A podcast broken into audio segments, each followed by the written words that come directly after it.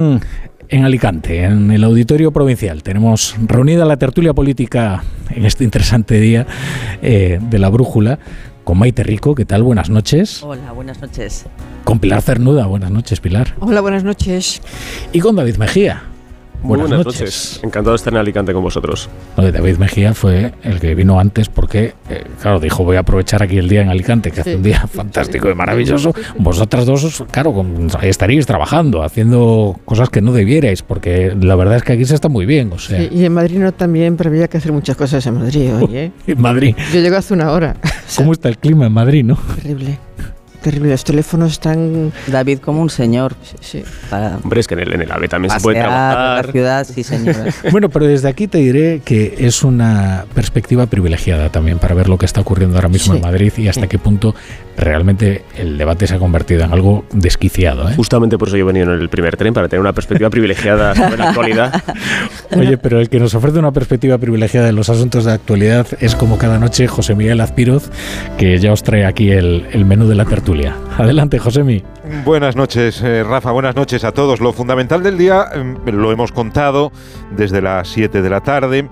Eh, lo acabas de recordar, la reunión del Tribunal Constitucional dividido 6 a 5, entrándole al recurso del Partido Popular contra el procedimiento parlamentario para aprobar la reforma del Código Penal, engordada con enmiendas que nada tienen que ver con la sustancia y el meollo. Sabemos lo acabas de decir que el recurso se ha admitido a trámite. Sabemos también que las recusaciones presentadas por PSOE y Podemos han sido rechazadas.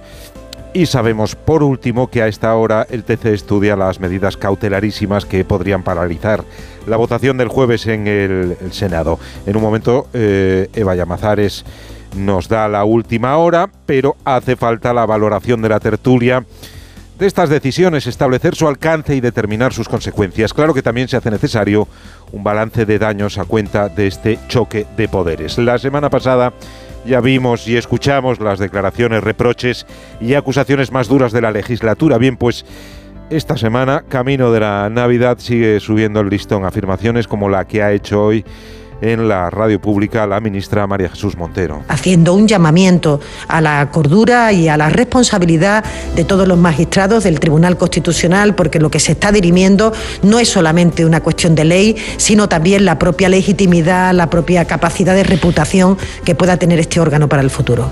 ¿Cómo interpretamos estas palabras? ¿Qué quiere decir la ministra? ¿Se pueden tomar como una coacción al Tribunal Constitucional desde el Poder Ejecutivo? No queda ahí la cosa. En otro nivel, como portavoz de un partido de gobierno, que tampoco es poco, Pablo Echenique aboga por no acatar las resoluciones del TC. Que si una orden eh, va en contra de la propia Constitución, que es quien dice que el mandato de hacer leyes lo tiene la sede de la soberanía popular, no habría motivos para acatar una orden como esa está defendiendo Podemos declararse en rebeldía ante el Tribunal Constitucional. ¿De verdad puede haber alguien en el gobierno contemplando esa posibilidad? Desde el PP, autor del recurso, se asegura que se llegará hasta donde haga falta para frenar lo que se considera un ataque a las instituciones y a la esencia de la democracia, la separación de poderes. Alberto Núñez Feijó ha reunido hoy a su Junta Directiva Nacional huyendo de la hipérbole y los reproches gruesos como ese del golpismo. ¿Sánchez es legítimamente presidente? Sí. Pero lo que no es legítimo es lo que está haciendo. No solamente no es legítimo, sino que no es ético, ni es mínimamente razonable. Hace bien el líder del Partido Popular en desmontar el argumentario monclovita que acusa a la oposición de no reconocer la legitimidad del gobierno. La otra gran noticia del día nos sitúa en Estados Unidos. Allí se le complican las aspiraciones presidenciales a Donald Trump. El comité legislativo que ha estado año y medio investigando el asalto al Capitolio, allá el 6 de enero de 2021, recomienda su imputación ante la justicia. Los congresistas entienden que el expresidente incitó a la insurrección, obstruyó el traspaso de poderes, conspiró para engañar al gobierno federal e incurrió en falso testimonio. El presidente del comité, Benny Thompson, lo ha planteado como un plan perfectamente diseñado. Perdió las elecciones de 2020 y lo sabía, pero eligió intentar mantenerse en el poder a través de una compleja trama para anular los resultados y bloquear la transferencia de poder. Al final convocó a una multitud a Washington y sabiendo que estaban armados y enfadados, les dirigió al Capitolio y les dijo que pelearan hasta el final. La primera pregunta que hay que hacerse y que os traslado, ¿presentará esos cargos el Departamento de Justicia?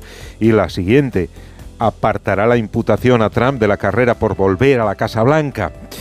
Quedan dos años todavía y más causas pendientes, ya sabéis, lo de sus declaraciones de impuestos, en fin.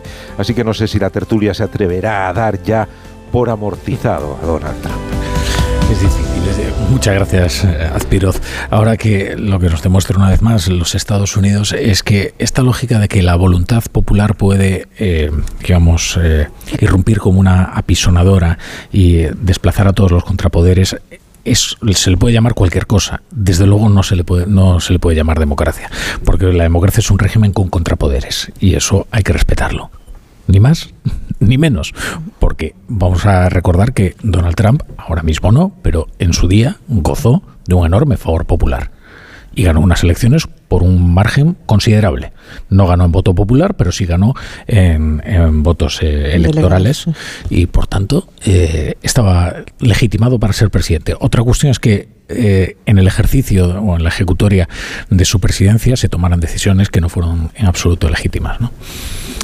Sí, creo que una de las cosas que se ha mencionado poco eh, estos días a raíz de, las acusaciones cruzadas de trampismo, aunque bueno, cruzadas fundamentalmente viniendo desde el gobierno hacia, hacia el Partido Popular por su, por su supuesta obstrucción de, de la renovación tanto del Consejo General del Poder Judicial como del Tribunal Constitucional, se olvida que Trump precisamente lo que quiso es colocar a personas de su cuerda en el Tribunal Supremo. Es decir, él puso mucho empeño en eso y eh, fue verdaderamente productivo en ello. Recordemos que solamente fue presidente durante una legislatura, cuatro años, y sin embargo, como sabéis, logró mm, inclinar el, Tribunal Supremo hacia, hacia el conservadurismo hasta el punto de que eh, pues echaron para atrás la, famosa sentencia de, de Roe v. Wade que consideraba el aborto como un derecho constitucional. ¿no? Entonces, eh, bueno, cuando acusamos a la gente de trampismo y cuando utilizamos ese término cada vez más, eh, bueno, pues más, más manido, tenemos que aclarar que uno de los rasgos que definen a Trump es su intento de tocar eh, los contrapoderes al Ejecutivo. Es decir, eso es un rasgo clave del trampismo, es decir, a colocar afines en aquellos lugares en los que podrían, podrían ejercerlo de contrapeso. Hmm. Bueno, vamos a traer el debate ya a España porque tenemos eh, asuntos urgentes de los que ocuparnos. Antes Pilar Cernuda decía, sí, el clima en Madrid, la verdad es que es asfixiante. Tú que hablas con tanta gente, Pilar, tú que estás al teléfono constantemente y te llegan, eh, digámoslo como los cursis, inputs sobre cómo es el estado de ánimo. Eh, Vamos a ver, ¿cuál es el ambiente ahora mismo entre la política y en, la justicia? En, principio es muy parecido a lo que acaba de definir eh, eh, David con Trump. Es decir, la sensación de que desde el gobierno, y te lo dice gente socialista, socialista de verdad, no sanchista, eh, se está intentando pues colocar en las instituciones a personas de la propia cuerda de, del sanchismo, del presidente de gobierno. Yo lo que veo en estos últimos días es que esto no va de recursos, esto no va de, eh, de enmiendas, de procedimientos, que también. Esto va de algo infinitamente más peligroso y más inquietante y más triste, que es que aquí hay una serie de partidos y que además están en el gobierno y además son socios de los que gobiernan, que quieren directamente eh, cargarse la Constitución. Y parece que eso, mm, vamos, hoy mismo hemos visto a, Echenique, que es el portavoz del grupo del partido que, que, que, gobierna en coalición con, eh, con Pedro Sánchez, y hemos visto, bueno, como decía, que efectivamente que, él, eh, vamos, que la, la, Constitución de 78 está absolutamente superada, y bueno, por supuesto, permanentemente reivindican eh, la República, cosa que yo estoy de acuerdo en que cada uno puede defender la República, todo es decir, la República y el independentismo y lo que quieran. Lo que hay que saber es eh, que la defiendan, pero dentro de la legalidad. Y aquí hay cauces que contemplan la legalidad. Claro, es que es un problema de procedimiento. efectivamente, pues por eso iba a decir, aquí hay gente que se quiere cargar la Constitución, las leyes, y estamos viendo que son los socios de gobierno, porque de la misma manera que Chenique ha dicho hoy por enésima vez, como lo ha dicho Pablo eh, Iglesias, y lo dice su gente de su partido, que ellos van a abolir esta Constitución y la monarquía Y ayer mismo, eh, antes de ayer, perdón, Oriol Junqueras diciendo que por supuesto que ellos no renuncian al objetivo de la independencia y de una nueva vía electoral de, de declaración de la independencia, que eso es ilegal e inconstitucional. Entonces, todo esto que estamos viendo estas últimas horas de, de, de lo que de, bueno, de, de, lo que está ocurriendo en el Tribunal Constitucional está directamente mm, eh, relacionado con el interés de un sector del gobierno y, por supuesto, los socios del gobierno de eh, bueno, revertir el orden constitucional y deslegitimar Sí. Eh, pues bueno, los el Código Penal y todas muchas otras Y luego cosas, hay una ¿no? cuestión que es la certeza de que no se podría hacer en tiempo y forma si no se uti- utilizan estos procedimientos tan anómalos. Porque como decías, Pilar, España no es una democracia militante. Es decir, en España es perfectamente legal el que un partido eh, se presenta a las elecciones prometiendo que va a demoler el régimen constitucional. Incluso, si me atrevo, eh, la democracia depende hasta dónde quiera llegar exactamente en sus promesas. Pero eh, una, una de las grandes ficciones de la democracia española es que el brazo político de ETA ha sido ilegal hasta que ETA eh, dejó las armas. No es verdad. Durante la mayor parte de la historia democrática, el brazo político de ETA estuvo en el Parlamento de forma perfectamente legal. Sí. Es decir, no es una democracia militante y partidos que en Alemania estarían prohibidos, aquí ejercen políticamente con toda legitimidad. Pero fíjate, Y- había... pero claro, eh, lo importante, porque la democracia es la sacralización de los procedimientos. Por eso yo digo que hay que insistir una y mil veces que lo que está dirimiendo ahora mismo el, el constitucional no es el contenido de una ley, sino si se pueden tocar, modificar leyes orgánicas por un procedimiento que le hurta a la oposición su derecho a hacer como debe oposición. Sin más, ni más ni menos. Es decir, si tú puedes meter dos enmiendas a una proposición de ley, cualquiera, que afecten a dos leyes orgánicas de la importancia del Poder Judicial y del Tribunal Constitucional. Tocar aspectos sensibles de la democracia por la puerta de atrás, ni más ni menos. El, gobierno lo que ha hecho ha sido aprovechar el incumplimiento por parte del PP de la renovación del Consejo General del Poder Judicial para, que por cierto dificultó al eh, traer a colación y, y suprimir el delito de, de sedición, para hacer ya un asalto en toda regla a las eh, normas, a los equilibrios esenciales de la, de la democracia. Y yo iría más lejos que, Pilar. No son los socios de gobierno o una parte del gobierno, es el propio gobierno, es Pedro Sánchez que ha asumido este eh, matonismo de, de, de Podemos y la prueba está en que las declaraciones más graves han venido justamente de miembros del gobierno, ha venido y, y de, gente del, partido. Este Sicilia llamando golpistas, eh, comparando con el con Tejero justamente el, el, el recurso de amparo eh, por un procedimiento eh, por parte del PP, eh, Félix Bolaños eh, hablando de qué consecuencias puede haber el propio Pedro Sánchez en Bruselas hablando de una conspiración mediática, político y judicial, exactamente es el mismo discurso que los dirigentes populistas latinoamericanos. Y con eso ha, ha, ha seguido Belarra, Ione Belarra, puesto a la derecha, fuera de la Constitución. Eh, y todo esto lo estamos viendo y ha, ha habido hoy ya eh, hemos oído a los líderes de mm, dirigentes de Podemos y a la propia eh, ministra que ya directamente los de Podemos llaman a incumplir, a desoír, a desobedecer las resoluciones del Constitucional. Entonces quiero decir que están aprovechando esta crisis institucional que tienen que resolver los órganos implicados y los dos partidos de la oposición, que duda cabe, y en la cual tienen también los, el Poder Judicial mucho que, ver, están aprovechando esto para deslegitimar eh, al partido de la oposición, a la derecha, para deslegitimar la Constitución y para eh, erosionar de una manera irresponsable la, la, democracia. Entonces, esto es lo peligroso. Ahora mismo lo que estamos asistiendo es a la reproducción del discurso, o sea, no es el manual de resistencia, es el manual de los, de los eh, regímenes eh, populistas autoritarios latinoamericanos, lo que estamos viendo que se está poniendo en marcha. La, la revolución bolivariana. Y, y, también, y también volvemos a la cuestión del trumpismo, ¿no? Efectivamente, también denunciar ese complot mediático. Se parecen mucho, sí, sí, Pedro Sánchez y Trump.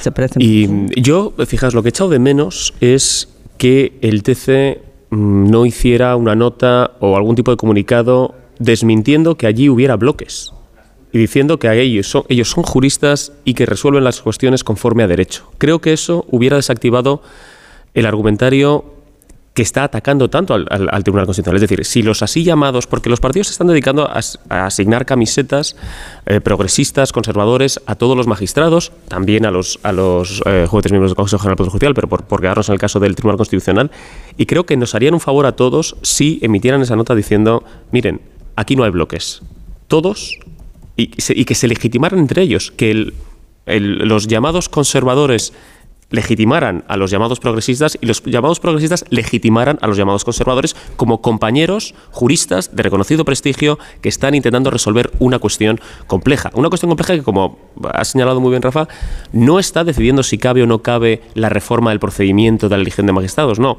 se está diciendo si el trámite legislativo que han elegido vulnera o no vulnera los derechos eh, de los diputados que han presentado ese recurso de amparo. Y claro, y es, y es un tema muy delicado, porque si se suspende, pues va a incumplir por primera vez en nuestra historia la actividad legislativa de las Cortes. Em, pero claro, si no se hace, mm, ¿cómo vamos a poder reparar? No se podrá reparar de forma efectiva esa violación de los derechos de los diputados. ¿no? Entonces, es una cuestión compleja en la que yo creo que el propio tribunal tiene que hacer cierta pedagogía y, de nuevo, tiene que hacer un esfuerzo por legitimar a las personas con las que está compartiendo. Pero, pero fíjate, David, siempre ha sido así como tú estás escribiendo. Es decir, aquí ha habido eh, un Tribunal Constitucional, como un Consejo General del Poder Judicial y como otras instituciones en las que los cargos estaban elegidos por el Parlamento y siempre con un pacto entre el partido mayoritario y el partido de la oposición. Y eso está absolutamente aceptado. Y además, eh, lo que tú dices, se amparaban unos a otros. Era gente de prestigio y era gente mm, que había estado politizada, pero que han hecho un esfuerzo durante estas últimas décadas, han hecho un esfuerzo para intentar, eh, pues bueno, que sus, sentencias, sus decisiones, eh, pues fueran con el mayor consenso posible e incluso buscando unanimidad, tanto en el Consejo General del Poder Judicial como en el Tribunal Constitucional.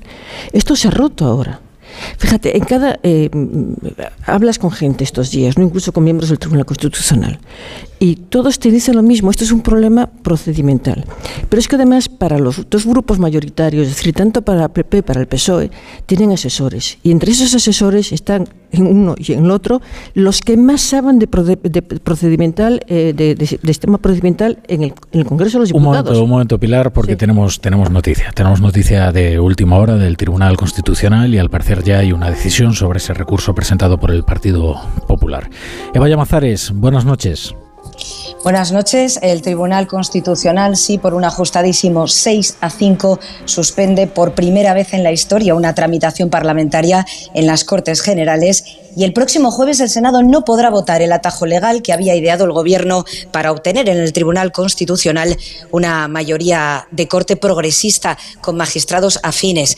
Ese atajo legal son dos enmiendas inconexas sin ninguna relación con la reforma legal express para eliminar la sedición y rebajar la malversación, de modo que este jueves los senadores solo podrán votar el resto de la ley, es decir, lo que tiene que ver con las reformas de los delitos a, a capricho de los condenados por el procés, pero no pueden, eh, no van a poder someter a votación esos dos puntos. ¿Qué es lo que no se puede votar? A saber, dos reformas de leyes de suma importancia, dos leyes estructurales del Estado democrático, que es la que regula el Tribunal Constitucional y la que regula el CGPJ, eliminando o modificando todo aquello que suponía un obstáculo a los intereses del Gobierno, que son la renovación del TC. Los intereses del Gobierno son fundamentalmente la renovación del TC inmediata y que no estaba siendo posible por la posición reacia de una mayoría del bloque conservador en el CGPJ. El alto tribunal, con ese ajustadísimo 6 a 5 y después de un pleno tenso y denso, entiende que de no suspender urgentemente esa tramitación parlamentaria se causaría unas consecuencias irreversibles. Esta decisión se toma después de rechazar también 6 a 5 las peticiones de apartar a dos magistrados conservadores solicitadas por PSOE y Podemos, que no son parte en el procedimiento y que el, sector, el eh, sector progresista quería atender, lo que como mínimo suponía aplazar la votación de, de lo que es la chicha para cuando ya después del jueves fuera demasiado, demasiado tarde. Pues ya escucháis la noticia que, nos cuenta Eva Llamazares. El Constitucional paraliza la reforma legal de Sánchez por seis votos frente a 5.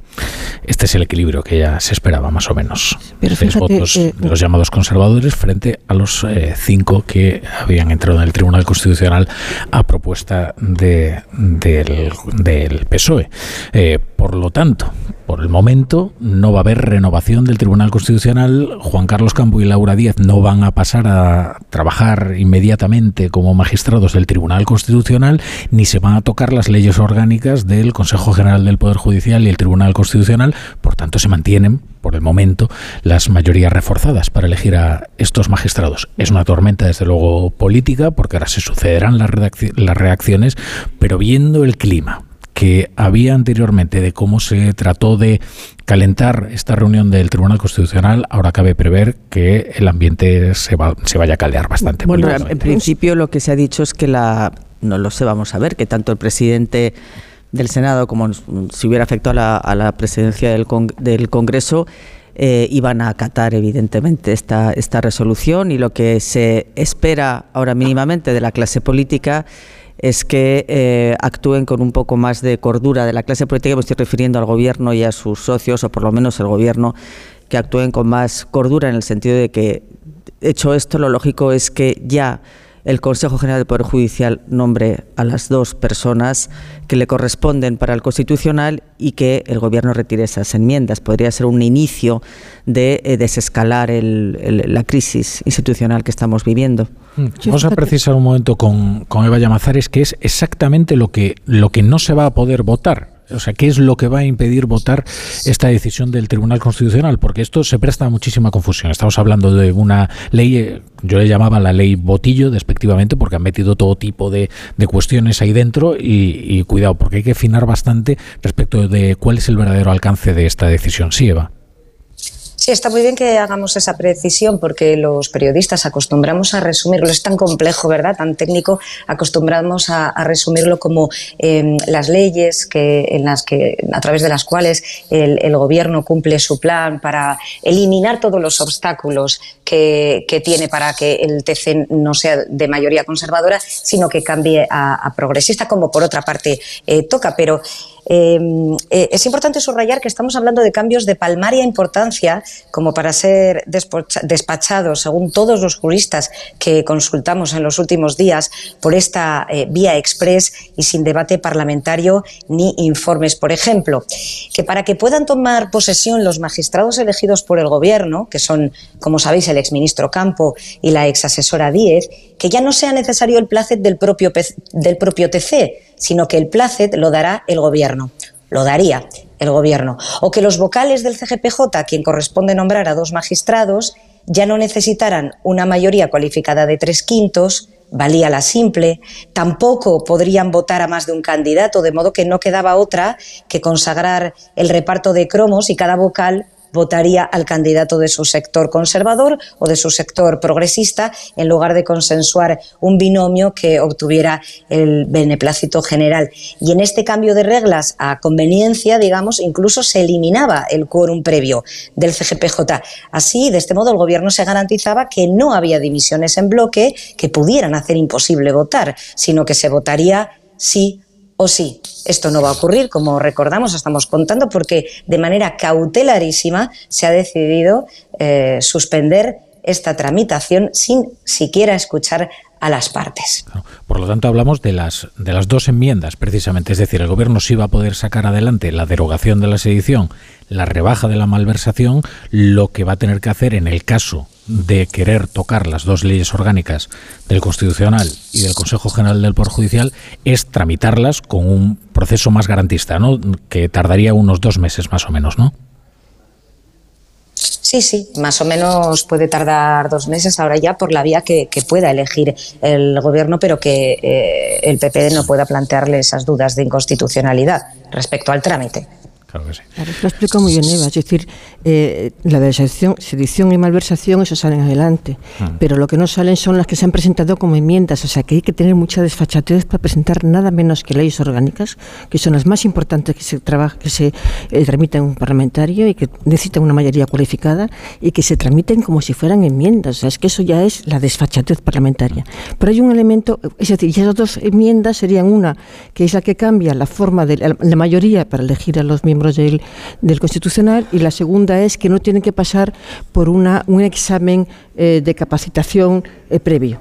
Pero hay una cosa que me contaba el otro día, la semana pasada, un miembro del Tribunal Constitucional, que estaba espantado con todo lo que se les venía encima con todo esto. Dice, mira, es importantísimo que, que aprobar, el, el, el, o sea, que se rechace esas enmiendas, porque hay un recurso sobre esas enmiendas y si no se acaba de aprobar ahora, pues bueno, inmediatamente entrarían en vigor estos dos puntos. Dice, y no es lo mismo eh, decidir un, un, un, recurso sobre dos leyes que son que están vigentes que sobre dos leyes que están suspendidas. Mm. Dice la presión es muchísimo menor y además se trabaja con más eh, eficacia. Mm. Bueno, conocida la noticia, tenemos que dar paso a unos anuncios, será muy breve y enseguida volvemos con la tertulia y saludamos a Juan de Dios Colmenero porque además ya se van a producir inmediatamente reacciones políticas.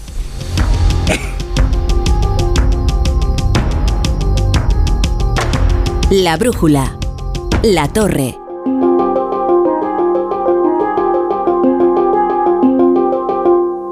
Dos cositas. La primera, me has subido el precio de mi seguro aunque yo nunca he dado un parte. La segunda, yo me voy a la mutua. Vende a la mutua con cualquiera de tus seguros y te bajamos su precio sea cual sea. Llama al 91 555 5555. 91 555 5555. Por esta y muchas cosas más, vente a la mutua. Condiciones en mutua.es.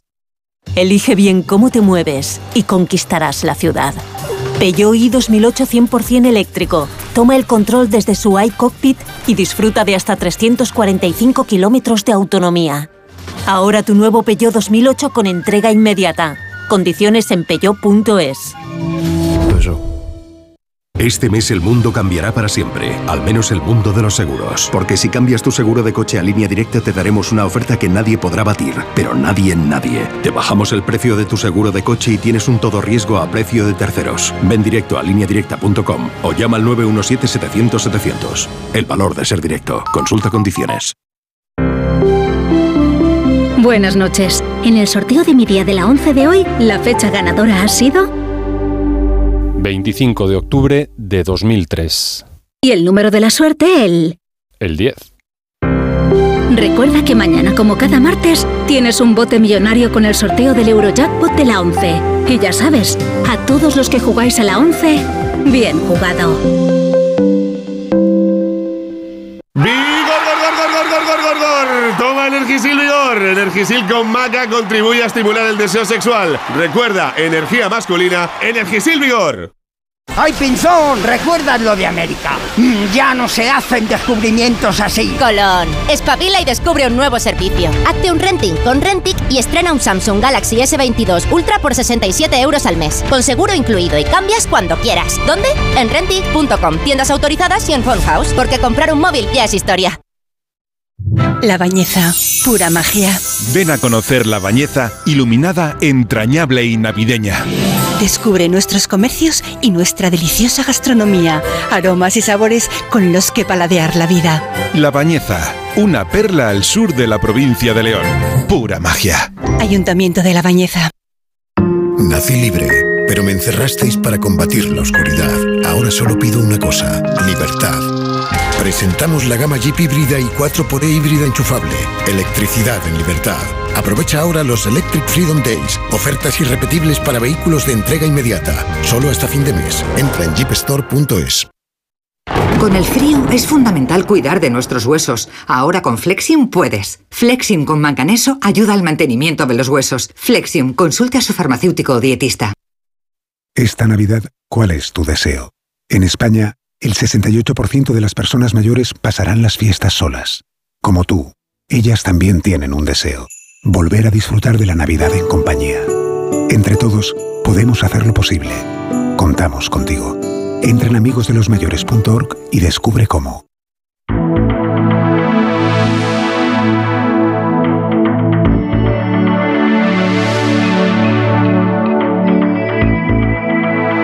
En Onda Cero, La Brújula, Rafa La Torre.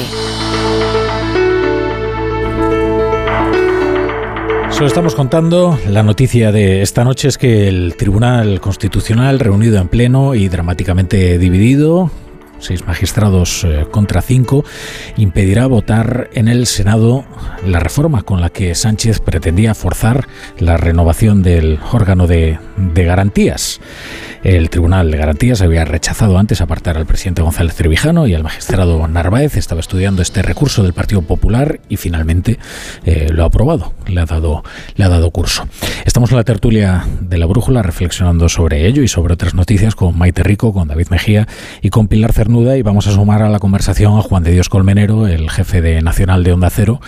Eh, ¿Qué tal, Juan de? ¿Qué tal? Buenas, noches, Buenas noches. Porque esta noticia evidentemente tiene una enorme trascendencia política. Llevamos eh, escuchando cómo se va calentando el ambiente político, no desde hoy, desde la semana pasada, en una escalada verbal que incluso rozaba el desacato. Mm, yo, francamente, al escuchar a la ministra eh, María Jesús Montero decir que la legitimidad del órgano del Tribunal Constitucional pendía de la decisión que tomase hoy, creo que fue de las declaraciones más graves que he escuchado, a pesar de que lo dijera en un tono más o menos amable cabe pensar que a partir de ahora se produzcan reacciones también acaloradas, ¿no, Juan de? Sí, así estamos. Estamos esperando ahora mismo las reacciones que se vayan que se vayan produciendo en redes sociales o a través de convocatorias que puedan hacer, tanto desde el Partido Popular como desde el Partido Socialista como desde del propio gobierno. Decías tú, la, el, había batido récord el, eh, lo de María Jesús Montero, que yo no sé si ahora considerará a partir de ahora que, que, no está legitimado, legitimado que no está legitimado el Tribunal Constitucional o las de Pablo Echenique, que es directamente no vamos a acatar la decisión que tome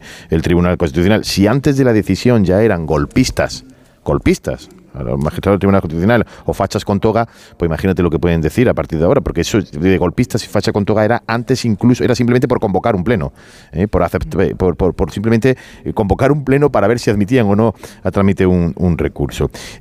lo de las consecuencias, yo creo que es importante, mm, has insistido mucho Rafa, lo ha explicado también bien Eva, pero creo que es importante porque nos echábamos la mano a la cabeza, el ministro de la presidencia nada menos decía que se atengan a las consecuencias, consecuencias de una decisión, era más que nada presión al Tribunal Constitucional. Pero bien, la consecuencia es simplemente que esas dos enmiendas tiene el gobierno que tramitarlas o como proposición de ley o como proyecto de ley.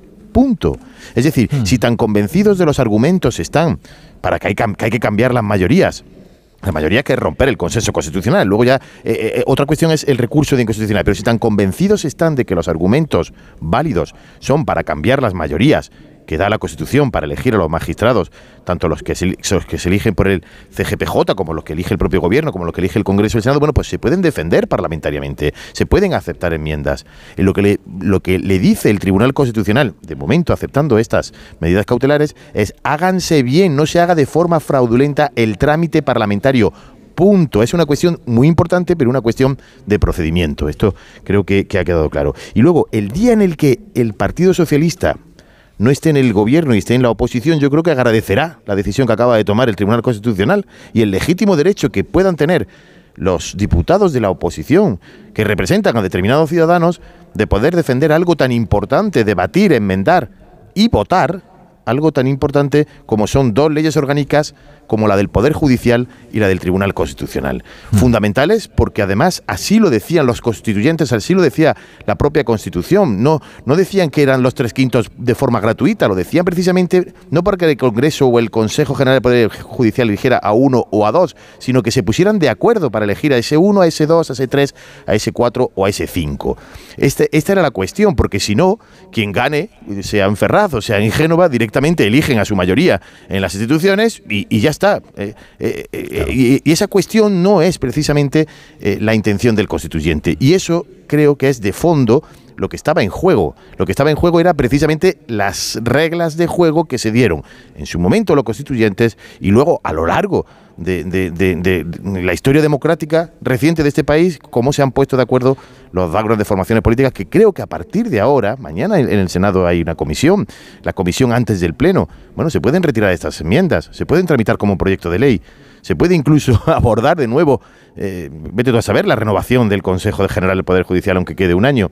Es decir, que esta decisión en el fondo creo que va a esa cuestión fundamental, aunque sea una cuestión de procedimiento. Claro. Eh, tú antes señalabas la reacción de Pablo Echenique, que cabe esperar, ¿no? Ya del portavoz de, Podemos. Yo creo que no es lo preocupante. Lo preocupante es que es apenas un poquito menos radical la expresión con la que eh, han recibido ni siquiera esta noticia, sino con la que han calentado el ambiente a la espera de esta noticia algunos portavoces socialistas, aunque solo sea porque el PSOE tiene la presidencia de las dos cámaras. Hmm. Merichel Batet y Ander Gil, que son quienes en última instancia van a tener que templar los ánimos o conducirnos a una situación verdaderamente irrespirable y yo creo que inasumible. yo, estoy convencido de que se va a acatar ¿eh? Esta decisión. Lo que pasa es que yo no sé, Juan, de si hay síntomas de que, de que eso no vaya a ocurrir. Yo estoy convencido que muchos, bueno, por supuesto, del Grupo Parlamentario de Unidas Podemos, eh, bueno, no tienen senadores, pero sí que tienen a, los otros socios de gobierno, tanto de Esquerra Republicana de Cataluña como de la la parte de Junts per Cataluña, y que sí que tienen todos los nacionalistas e independentistas que sí que están representados en el Senado, yo estoy seguro que esos querrán no acatar la decisión de, del sobre eso no hay ninguna duda. Y entonces pero incluido Unida Podemos ojo que es que forma parte del gobierno. La duda está efectivamente en el grupo parlamentario socialista. Yo estoy, yo me atrevo a decir Rafa que habrá algunos que también apostarán por esa vía. Como como siempre y en todo esto y en una cuestión tan fundamental la última palabra la debe tener el el secretario general del Partido Socialista y presidente del gobierno, Pedro Sánchez, ¿no? Mm.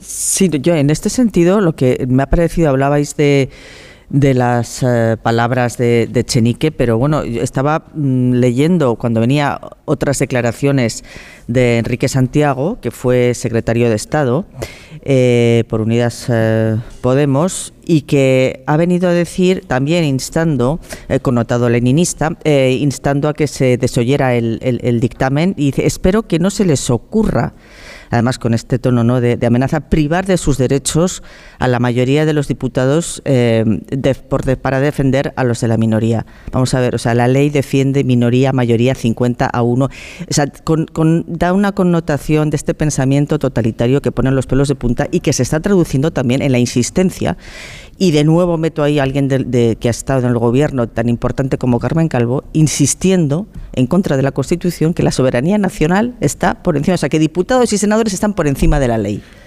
atención también a otra cuestión, ¿eh? y es que mañana el Pleno del Consejo General del Poder Judicial se reunía precisamente para frenar esta reforma de, Pedro Sánchez. Imaginaos que mañana eh, el Poder Judicial, el, órgano de gobierno de los jueces, sí elige a sus dos magistrados.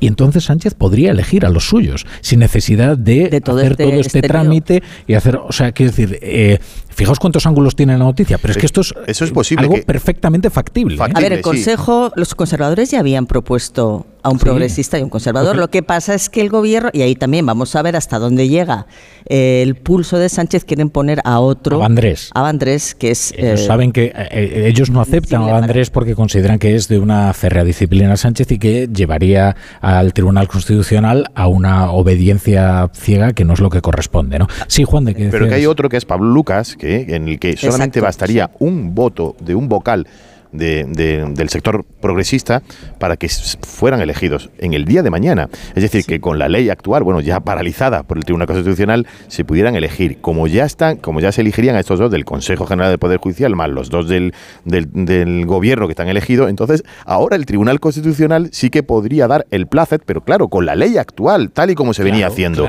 ya podrían dar el placet tanto a los dos del Consejo General del Poder Judicial como a los dos del Tribunal Constitucional. Y todo este recorrido, todas estas declaraciones y todas estas cosas habrán servido para que finalmente se pueda cumplir eh, la ley tal y como estaba establecido. Pero eso sí, por el camino se ha dejado mm, esas declaraciones y esas intenciones de unos y se han caído muchas caretas. hay, declaraciones de las que no se vuelve. Mira, ocurría en el caso de que hubieran tumbado el recurso del Partido Popular, eh, siempre nos hubiera quedado la duda de qué hubiera hecho el gobierno de Sánchez. Y eso tienen que saber los portavoces socialistas, que tú no puedes dejar ni una molécula de ambigüedad a la posibilidad de un desacato. Porque ¿qué hubiera ocurrido si hubiera tumbado la reforma, el recurso del Partido Popular, el Tribunal Constitucional? Que ahora nos estaríamos preguntando si efectivamente las amenazas de Bolaños o las palabras de María Jesús Montero iban a tener una traslación a la realidad y se iban a convertir en una acción. Es que ese es el problema. Ahora veremos qué ocurre mañana con el CGPJ. Sí. Y bueno, y vamos a ver qué ocurre con esos, eh, con esos eh, ministros eh, socialistas o sanchistas, no me refiero a los de Podemos, que todos sabemos ya que están en el monte, pero que han hecho unas declaraciones en esa eh, parafernalia que montaron el otro día, esa pantomima de todos de acuerdo, que evidentemente cuando tú ves que todos los partidos del, socios del gobierno, más del gobierno, hablan de golpismo para eh, hacia los jueces, hacia el PP, hacia todos los que defienden la Constitución, evidentemente eh, la palabra golpista estaba acordada entre todos ellos, ¿no? ¿Qué cara se les pone ahora? Y además eh, ojo, que es que ha habido desacato por parte del gobierno, por miembros del gobierno. Es que han hablado de, eh, de eh, togas fascistas y golpistas. Como, como claro, claro, y por supuesto medios de comunicación, otros partidos políticos, vamos, es que es que es una es, es, es, una situación inaudita por parte de un gobierno democrático y ha pasado inadvertida las palabras es, es, Orban, es las, Orban. Las palabras de, de Pablo Iglesias efectivamente llamando a a extirpar de los órganos judiciales, del Poder Judicial y del Tribunal Constitucional a al fascismo eh, representado por el PP y al golpismo, que yo creo que son declaraciones que si fuera el PP tendría que poner una demanda eh, judicial, pero bueno, justamente esto es lo que se está reproduciendo por parte del gobierno. Claro que es el problema. Sí, lo que decía es de que si, el Consejo General de Policía nombrara a, a los dos magistrados que le corresponden mañana, esto se desbloquearía. Demostraría que no había eh, unos obstáculos tan grandes que, que requiriesen estas triquiñuelas chapuceras legislativas. Es decir, que estábamos, que lo que ellos llaman bloqueo es una ausencia de acuerdo. Y la ausencia de acuerdo no es deseable, pero no es ilegal. Y esto es una cosa que estamos, eh, en la que estamos insistiendo, pero evidentemente el Gobierno está insistiendo en lo contrario. La Constitución obliga al acuerdo no obliga a, eh, al PP a hacer algo determinado. Entonces, al consenso. y si no hay y si no hay consenso, eh, y si no hay consenso, no se puede culpar a una parte. Yo entiendo que el PP está siendo cínico eh, en esto porque evidentemente ha aceptado el pasteleo durante muchos años y que era en Génova y en Ferrat donde se decidían los nombres. También con cierta confianza, como decía antes Pilar, es decir, confiabas en que, bueno, tú me dabas a alguien de tu órbita ideológica, digamos, y yo a alguien de la mía, pero no a alguien directamente subordinado, como son el, que es el caso de Carlos Campo y de Laura Díez, que además eso tiene... Esa es otra, claro. Tiene, gracia porque han, querido recusar a, han querido recusar a Trevijano y Antonio Narváez apelando a la exigencia de imparcialidad, cuando todo esto es para nombrar a Juan Carlos a un, Campo. A un exministro de este gobierno y a un alto cargo de, de Moncloa. porque tenemos eh, al otro lado de la a Eva Llamazares, que yo creo que nos puede contar alguna, algún detalle más sobre la reunión en la que se ha tomado esta decisión. Sí, Eva, adelante. Algunas cosas vamos, vamos conociendo ya, cuentan, cuentan, por ejemplo, fuentes presentes a Onda Cero, que todos los magistrados eh, se han mantenido en las posturas con las que llegaban eh, previamente, después de haberse estudiado muy, muy detenidamente el asunto. De modo que ha sido una deliberación muy distinta a otras que, que tienen lugar en el TC. En ningún momento ningún magistrado ha ido a buscar un, un acercamiento, un punto de consenso, de manera que los bloques conservador y progresista mantienen sus diferencias irreconciliables en este asunto. Se han mantenido, como hemos visto, los bloques sólidos, sin fisuras, en las tres votaciones tanto la votación de la admisión como el rechazo de abordar las recusaciones y finalmente la suspensión cautelarísima de la tramitación y no se han movido de ese 6-5. Sabemos también que mañana va a salir el auto. Ahí vamos a conocer en detalle la argumentación en la que el Tribunal Constitucional basa esta, esta decisión histórica y después conoceremos los votos particulares, es decir, los argumentos de los cinco eh, discrepantes. Y, ya termino eh, sobre los contrapoderes de la democracia de los que hablabas antes, Rafa, al, inicio de, esta brújula.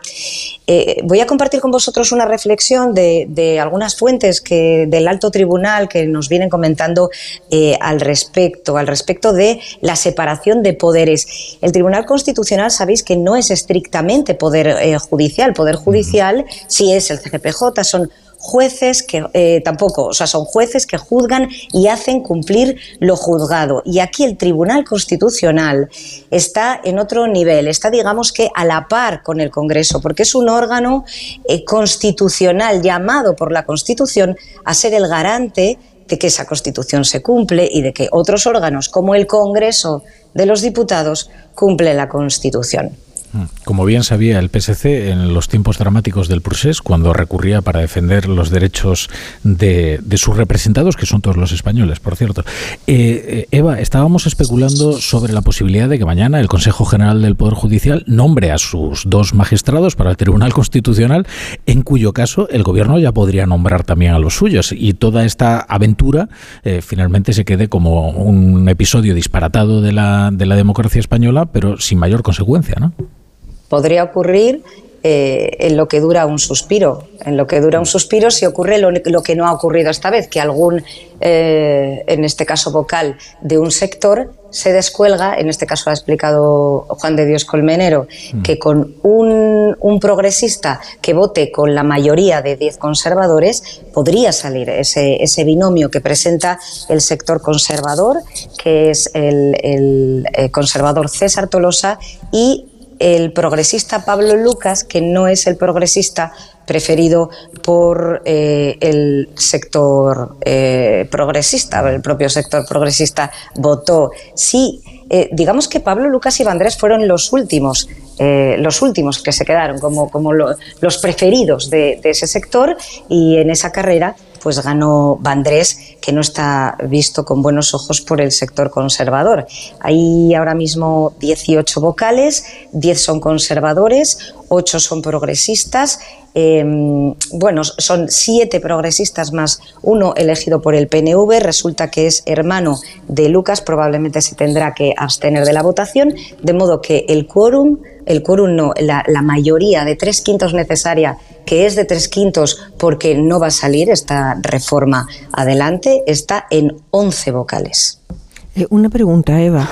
Nos toca ahora un capítulo nuevo, que es la una vez que se elijan a los miembros que quedan pendientes todavía del Constitucional y del Consejo General Judicial, hay que elegir al nuevo presidente constitucional, eh, que además lo eligen los propios miembros del, del, Tribunal Constitucional. Esto no, no, no, y en algún caso ha ocurrido que tenían instrucciones de sus respectivos partidos de votar una persona determinada y luego no lo hicieron y salió otra que no era la que quería el gobierno. Eh, ¿Tú crees que Cándido Conde Pumpido va a tener el voto incuestionable de los, de los diputados progresistas, eh, perdona, los miembros del Constitucional de, llamados pues progresistas? Pues va a depender de la composición final que finalmente tenga el nuevo Tribunal Constitucional. Yo veo muchas opciones de que Cándido Conde Pumpido eh, pueda presidir eh, esta nueva etapa del Tribunal Constitucional, aunque sabemos que está disputándole la, presidencia la magistrada Balaguer. Ella es la preferida de los conservadores, pero hoy por hoy no, pero mañana por mañana eh, tendrá, tendrá eh, no, no, no, habrá una mayoría conservadora que apoye esa opción. De todas formas, no soy muy amiga de, de hacer este tipo de predicciones porque como estamos viendo y una y otra vez, eh, lo, mejor cuando se trata de, de algo jurídico es esperar que debatan sus señorías, los magistrados, y, esperar a ver qué ocurre. por eso quería preguntarte, porque a mí las predicciones pueden ser las que Tenemos alguna noticia también de la política. Sabemos que va a haber una declaración de la presidenta del Congreso de los Diputados y previsiblemente también de el presidente del, del Senado. Y también hay alguna reacción, ¿verdad? Juan de Dios Colmenero, creo que el Partido Popular se ha felicitado por, eh, por esta decisión. Eso es, es un comunicado ya de la dirección del Partido Popular, el triunfo del Estado de Derecho en nuestra democracia que ha salido fortalecida, dice el Partido Popular. El pasado jueves fue un día negro para nuestro país con un intento del gobierno de sacar adelante sus medidas a toda costa saltándose la tramitación prevista y eludiendo los más mínimos controles parlamentarios, pues hoy la justicia, según el Partido Popular, ha venido a decir que no todo vale en política y que el gobierno se saltó las líneas rojas y que este tipo de desmanes no se puede permitir en un Estado democrático. Añade la nota que el Tribunal Constitucional no se ha dejado influenciar por las presiones del Gobierno y ha amparado a los diputados. Todos los poderes del Estado están sometidos a la Constitución. El Estado de Derecho es fuerte y habilita los caminos para poder hacerlo y defenderlo, lo que hablábamos antes, una proposición de ley o un proyecto de ley. Esperemos que el Gobierno, dice finalmente esta nota, que el Gobierno acate la decisión y no siga metido en esa deriva que le ha llevado ya a calificar a los jueces de fachas con toga, a no respetar la separación de poderes y a remeter y a personar a todos aquellos que ponían o criticaban o ponían en tela de juicio su actuación. Bueno, vamos a ir un momento a publicidad a ver si podemos escuchar en directo la, la declaración eh, que está prevista de la presidenta del Congreso de los Diputados. En Onda Cero, La Brújula. Rafa La Torre. El coste de la vida no está como para levantar rueda. Cámbiate a línea directa y te ofrecemos un seguro de moto desde 73 euros con unas coberturas que te levantarán el ánimo. Como la asistencia en viaje desde kilómetro cero, la cobertura de casco, guantes y cazadora. Ven directo a lineadirecta.com o llama al 917-700-700. El valor de ser directo. Consulta condiciones. No se lo cuentes a nadie. Es un secreto. Pero la magia existe. Porque esta Navidad ha pasado algo mágico. He conocido un reno que vuela. De verdad pero como es muy pequeñito, aún no lo hace muy bien. Creo que me lo voy a quedar hasta que aprenda a volar muy alto y un día pueda ir por todo el mundo repartiendo regalos. Es magia, es Navidad, es el corte inglés. Dos cositas. La primera, un motero siente la libertad del viento en su cara. La segunda, un mutuero siempre paga menos. Vente a la mutua con tu seguro de moto y te bajamos su precio sea cual sea. Llama al 91 555 5555. 91 555 5555. Por esta y muchas cosas más, vente a la mutua. Condiciones en mutua.es. Un día descubres que tienes humedades en techos, paredes, están por todas partes. ¿Qué puedes hacer? Llama a Murprotec. Llama al 930 1130 o entra en murprotec.es. Si con las humedades te las tienes que ver, ¿qué puedes hacer? Llama a Murprotec. 930 1130. Murprotec. Cuidando tu hogar, cuidamos de ti. Onda Cero, Madrid. El manantial de los sueños presenta el campamento real ¿Dónde viven los Reyes Magos? ¿Dónde duermen? ¿Con quién viajan? ¿Dónde acampan? Descubre el campamento real en elorigendelanavidad.com. En el Real Jardín Botánico Alfonso XIII, Universidad Complutense de Madrid.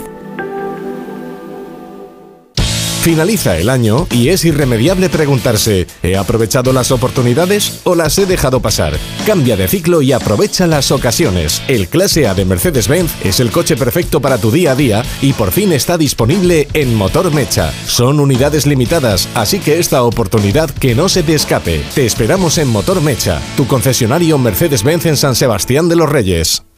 Este 2023 ven al Teatro de la Abadía. Corre, salta, vuela a la Abadía. Vive la poesía, baila con las ideas, emocionate, celebra el teatro, celebra la vida. Hazte Abadía. Con nuestros abonos consigue hasta un 40% de descuento a partir de tres espectáculos. Abónate. Teatro de la Abadía, el lugar para encontrarnos.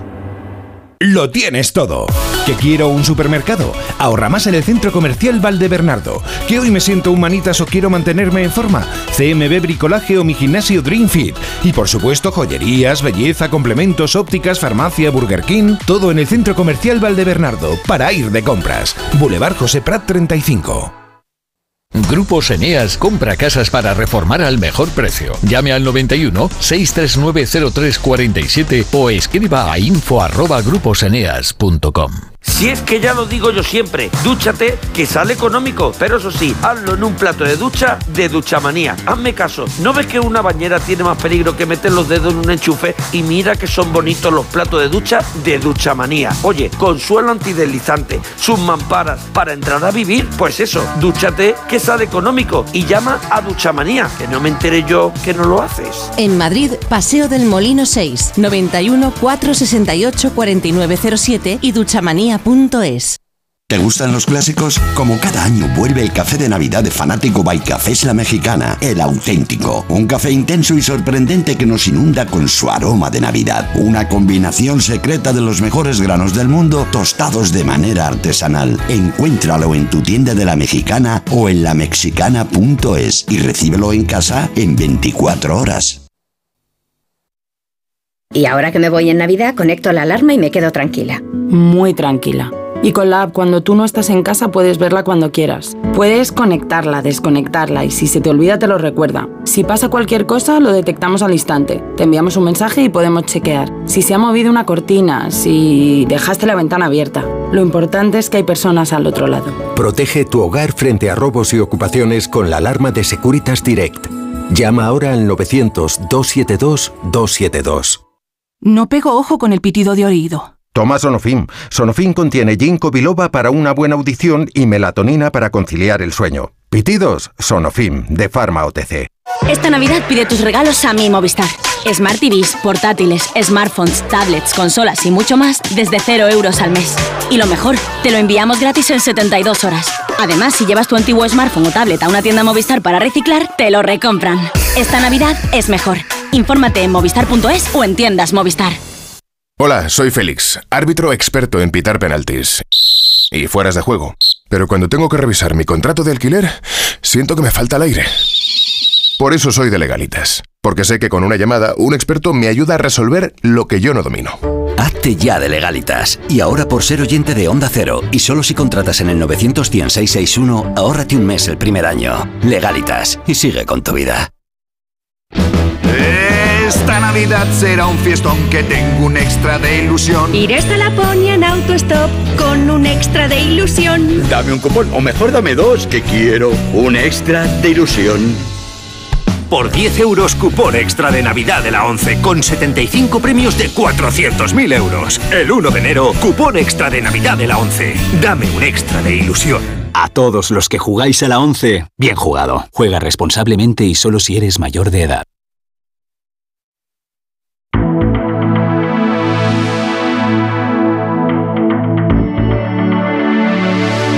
La brújula. La torre.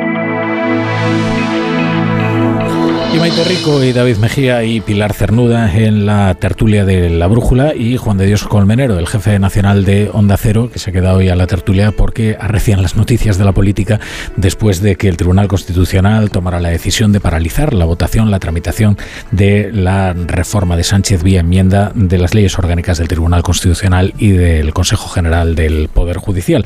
Una noticia, desde luego, que hace que se avecine tormenta política, tanto que ya está prevista la reacción o la declaración eh, institucional de la presidenta del Congreso de los Diputados, Merichel Batet, y se están sucediendo ya otras reacciones políticas, ¿no, Juan de? Sí, así es, empiezan a suceder reacciones políticas desde Unidas Podemos, que ha sido el primero en reaccionar, el portavoz de Unidas Podemos en el Congreso, Jaume Asens, que califica de golpe consumado la paralización hmm. de la reforma en el Senado y critica la actitud sediciosa, actitud sediciosa, hemos pasado hablábamos si se pasaba o no al, siguiente a, la siguiente pantalla después de llamar golpista bueno pues bueno entonces no habrá problema no porque si lo vamos que pasa a que efectivamente si es sedición en este caso estará despenalizado porque recordamos bien ¿eh? la reforma del código penal es decir la sedición y la malversación esa sí se vota y se aprueba este jueves en el senado. Bueno dice Jaume Sens que eh, bueno es un golpe consumado y preguntado sobre si apuesta por la desobediencia ante la decisión del Tribunal Constitucional. Dice que aquí los únicos que desobedecen son los jueces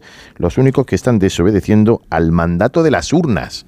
Bueno, pues esto de la, de la separación de poderes entendida por Jaume Sens, arrimadas, arrimadas también tenemos su reacción primera, celebra la decisión del Tribunal Constitucional e insta al Gobierno a que acepte las reglas de la democracia. Dice que ha ganado la democracia y que en este caso pierde Sánchez y su intento por la puerta de atrás de reformar algo que debería de ser consensuado, como es la reforma del Tribunal Constitucional. Esa es la reacción de Arrimadas y el, bueno, el comunicado del Partido Popular, Rafa, que hemos eh, leído anteriormente y que considera que es una buena noticia para la democracia que el Tribunal Constitucional no aparte a los magistrados, haya admitido a trámite y haya admitido las medidas cautelares. Bueno, se están empleando términos muy gruesos, ¿eh? sobre todo por parte de Podemos, que, que sí parece que están alentando a una reacción popular contra la mm, eh, contra la decisión de los magistrados del Constitucional. Hay, hay reacciones em, que en apariencia son airadas también, pero que en el fondo son muy constructivas, como la de Iño Rejón, que ha puesto un tuit diciendo acabamos de registrar una proposición de ley para reformar la ley orgánica del Tribunal Constitucional. No van a poder con la soberanía popular. Perfecto. el, el, y pone, pone el pantallazo de la esto es exactamente lo que tendrían que, lo que, tendrían que haber hecho. Es decir, esto no puede ser una reacción a lo que ha pasado, sino canalizarlo por la vía correcta. Si es aquello a lo que le están invitando. Los magistrados del Constitucional, oiga, haga usted uso de la tramitación por la vía recta, que es hacer una proposición de ley eh, al respecto, no utilice una proposición cualquiera para emboscar una reforma de una ley orgánica. Hombre, leyes de- ya nos conformamos con proposición. Leyes de este tipo generalmente han sido proyecto de ley. Es decir, proyecto Bueno, de ley es el que emana del Consejo de Ministros, que luego va al Parlamento y que necesita informe del Consejo General del Poder Judicial y del Consejo de Estado. Esa es la diferencia entre proyecto de ley y proposición, de proposición ley. que la hacen los grupos. ya directamente los grupos, y si quieren se saltan todos esos trámites. Bueno, bien, pero una cosa es saltarse esos trámites y otra cosa es saltar- saltarse todos los Pero trámites. ¿no? ti- en esto tienes toda la razón. Es que ese es el problema, que ya nos vamos conformando con muy poco. Con un fraude pequeñito. Bueno, con fraude pequeñito, porque efectivamente ya que se salten los informes preceptivos del Consejo de Estado del Consejo General del Poder Judicial, esto ya casi va de suá, ¿no? Porque, bueno, en fin, ya... Y que, y que se los salten cuando no deberían saltárselo. Es decir, si realmente fuera una iniciativa de Íñigo Errejón o de más país, pues bien. Pero es que sabemos que es una iniciativa que sale del gobierno. Y por lo tanto, eh, es, es por lo que tendrían que respetarse esos Lo trámites. pero sabemos porque se le preguntó por Apachi López, precisamente por la derogación de la sedición, dos días antes de que su grupo parlamentario presentase la proposición de ley y decía que no estaba redactada o él lo desconocía. Así que eh, blanco y en botella, ¿no? Sí, David, bueno. No, no, sí, adelante, quería hablar Pilar. también. No, es que yo creo que lo que ha hecho eh, en cierto sentido, que está bien hecho, ¿eh? es reconocer que se equivocaron los que presentaron estas dos iniciativas a través de enmiendas. Que eso es lo que ha echado atrás el Tribunal Constitucional, ese procedimiento. Y eh, inmediatamente este, a los cinco minutos, ha recogido velas y ha dicho, "Pues voy a hacerlo por el camino correcto, que es, el, en su caso, proposición Pero sigue, ley". sigue Claro. diciendo que va a prevalecer la soberanía popular, dice, de acuerdo, como pero- si, como, pero mm, pasándose la Constitución por el forro. O sea, es que verdaderamente es, están, yo no sé si es que no están formados, que puede ser, o es mala fe. Estas cosas. Y lo que me parece también increíble, claro, como eh, las- al oír las declaraciones de Asens, que ahora, bueno, vamos a ver ahora Belarra, bueno, va a ser una cosa impresionante, cómo se, se, se escudan en la propia eh, inmunidad para decir auténticas barbaridades. ¿no? Eh, Estábamos esperando la reacción del Palacio de la Moncloa y bueno, de momento lo que tenemos es que el ministro de la Presidencia y Relaciones con las Mm. Cortes, Félix Bolaños, pues va a realizar esta noche, esta noche una declaración institucional valorando la decisión adoptada por el Tribunal Constitucional. Bueno, pues Eso significa, por de pronto, que no va a salir el presidente del gobierno a hacer una que era, declaración. que era, que era el día que tenía que salir. Y Juan, de tú llevas en esto mucha mili hecha ya. O sea, en una, lo que ha ocurrido hoy es un es un- uno de, las, de los es un momento realmente muy convulso, muy complicado, muy importante, un momento histórico. Siempre hacemos el momento histórico, pero este momento ha sido realmente muy muy relevante, como para que se el presidente del Hombre, gobierno. pero él esquiva todos los Claro. marrones, los Claro. crea y luego, y luego se esconde. Siempre lo ha hecho. Pero esto me parece Tiene una sus fusibles. de una cobardía monumental. Hoy es cuando tenía que ir a dar la cara. Pero, eh, eh, será curioso ver, bueno, no, seguramente no nos admiten preguntas, ¿no? Pero es un, hablan de declaración institucional, pero a ver si el ministro de la Presidencia, bueno, sí que habló de las consecuencias que tendría la decisión del Tribunal Constitucional en caso en que no fueran co- como quería el gobierno, ¿no? Bueno, pues veremos a ver mm, qué de qué nos vas a informar y cuáles serán esas consecuencias que aplique el gobierno. Igual la proposición, apoyar la proposición de ley de Íñigo Errejón sería una salida interesante. Sí, yo iba, yo iba a decir justo eso. Es decir, yo creo que Bolaños sale también para recoger su propio guante, porque él dijo, bueno, tienen ustedes eh, que retirar este recurso porque, claro, no sabemos lo que puede pasar. Cuando quizá el gesto más honesto y más constructivo hubiera sido retirar las enmiendas. eh, pedirle a su, exacto, pedirle a su, a su partido que retirara, que retirara las enmiendas. Eh, entonces, bueno, veremos si, si, el, si, la, si el tono es constructivo, es decir, bueno, pues vamos a encauzar esto de otra manera, porque el Tribunal Constitucional nos ha dicho que esta no es la manera de hacerlo, vamos a encauzar, queremos, creemos que es una medida necesaria, en el fondo el Tribunal no se ha pronunciado sobre el fondo de la cuestión, sino sobre el procedimiento y vamos a reencauzarlo por esta otra manera y vamos a hacerlo mejor, eso sería el ideal. Eh, y lo más verosímil por, la, por el tono que llevamos escuchando estos días es que de nuevo se revuelvan contra el complot ¿no? Eh, judicial y mediático, etcétera. Entonces, bueno, pues habrá veremos cómo, cómo es esa reacción, pero Pero esto se nos olvida también que, por otro lado, las enmiendas que han propuesto eh, son inconstitucionales. Quiero decir, creo que esa pretensión de cambiar las mayorías y demás. eh, Ah, por, supuesto. es sí, que- sí. Pero claro, pero el Tribunal Constitucional todavía sobre eso mm, no, no el se- no se ha procedimiento será otro, pero bueno. Claro, o sea, aparecerá en el BOE, luego se recurrirá al Tribunal Constitucional y supongo que en, en- en el siguiente Mundial de Fútbol pues sabremos que el Tribunal Constitucional dirá esto es inconstitucional. Pero claro, podrían encauzarlo correctamente, ¿no? Eh, Es decir, más allá de que, de acuerdo, si es que va en contra, contra la propia letra de la Constitución, ¿no? El cambiar, el cambiar esa proporcionalidad. Entonces, bueno, en la misma línea que decíamos antes Jaume Asens, el portavoz parlamentario de Unidas Podemos, también la ministra Yone Belarra, eh, dice que la, la, derecha del Tribunal Constitucional ha impedido la votación democrática en la sede de la soberanía popular. La derecha política, mediática y judicial ha consumado un golpe sin precedentes a la democracia. Esto lo está diciendo una ministra del, del gobierno. Toca demostrar que los y las demócratas somos más. Bueno, yo de, no tenía ninguna duda ¿eh? de cuál iba a ser la reacción de No, no, no, vamos, vamos, a ver. Eh, podemos, entre otras cosas, Podemos es un partido que está a favor del derecho de autodeterminación, entre otras cosas. ¿eh? Eh, es decir, eh, la letra constitucional, digamos que no ha penetrado del todo en, en Podemos. Partiendo de la base de que, habla, de que, hablan, por cierto, esto también contagia a algunos miembros del Partido Socialista y es algo preocupante de soberanía popular, cuando la soberanía popular no aparece en la Constitución, sino que es soberanía nacional. Yo entiendo que esto de la soberanía nacional les provoca, bueno, erisipela, ¿no? Pero es que es, esos son los términos justos es la soberanía nacional, lo de la soberanía popular es para otras eh, cuestiones. Y habla de voluntad popular, habla de iniciativa popular, la Constitución, pero en ningún caso habla de soberanía popular, porque lo que reside, lo, lo, donde está la sede y, y, el pueblo español lo que ejerce es la soberanía nacional. Pero vamos, que yo eh, insisto en que me preocupa mucho más que una ministra socialista esté ahora elucubrando sobre la legitimidad del Tribunal Constitucional después de que tome una decisión a que Yone Belarra hable de golpe cuando, eh, quiero decir, cosas más gruesas ha dicho en toda su carrera sin que hayamos atendido demasiado a ello, ¿no? El problema es que es eso, que ahora tiene eco justamente en el propio en representantes del PSOE en ministros del PSOE y en el propio presidente del gobierno. ¿no? Ese es el cambio, el paso, digamos, mucho más preocupante. Mm. Bueno, eh, ahora veremos a ver qué es lo que dice exactamente la presidenta del Congreso de los Diputados, pero yo creo que en esa declaración mucho me sorprendería que no quede absolutamente claro eh, y sin ningún género de duda cuál va a ser la reacción institucional de los poderes del Estado, tanto de las dos cámaras, de, del Senado y del Congreso de los Diputados. A mí me sorprendería que nosotros, después de una declaración institucional, por cierto, también sale Underhill. Vamos a repasar eh, comparecencias previstas para esta misma noche. Merichel Batet va a hacer una declaración inter, eh, institucional, presidenta del Congreso de los Diputados. Por su parte, Underhill también va a hacer otra como presidente del Senado uh -huh. y el Félix ministro Bolaños. de la Presidencia, Félix Bolaños, va a hacer una comparecencia en la que va a expresar cuál es la opinión del, del gobierno. Eh, ¿Y el presidente? No, el presidente no sale porque si sale Félix Bolaños no sale el presidente. Eso está Jesús, claro. que no sale el presidente. Yo estoy convencido de que no. Pues, pues me parece de error, ya lo he dicho antes, me pues, parece de Tú error. sabes que aquí hay una norma en política, que es que si sale un subalterno no, no sabe el presidente. Sé, pero es que no tenía que salir el subalterno. Claro. Hoy tenía que salir el torero. Claro. Eh, claro. Y además el que le gusta salir así, en plan, así, mm. pues eso, torero, torero valiente, ¿no?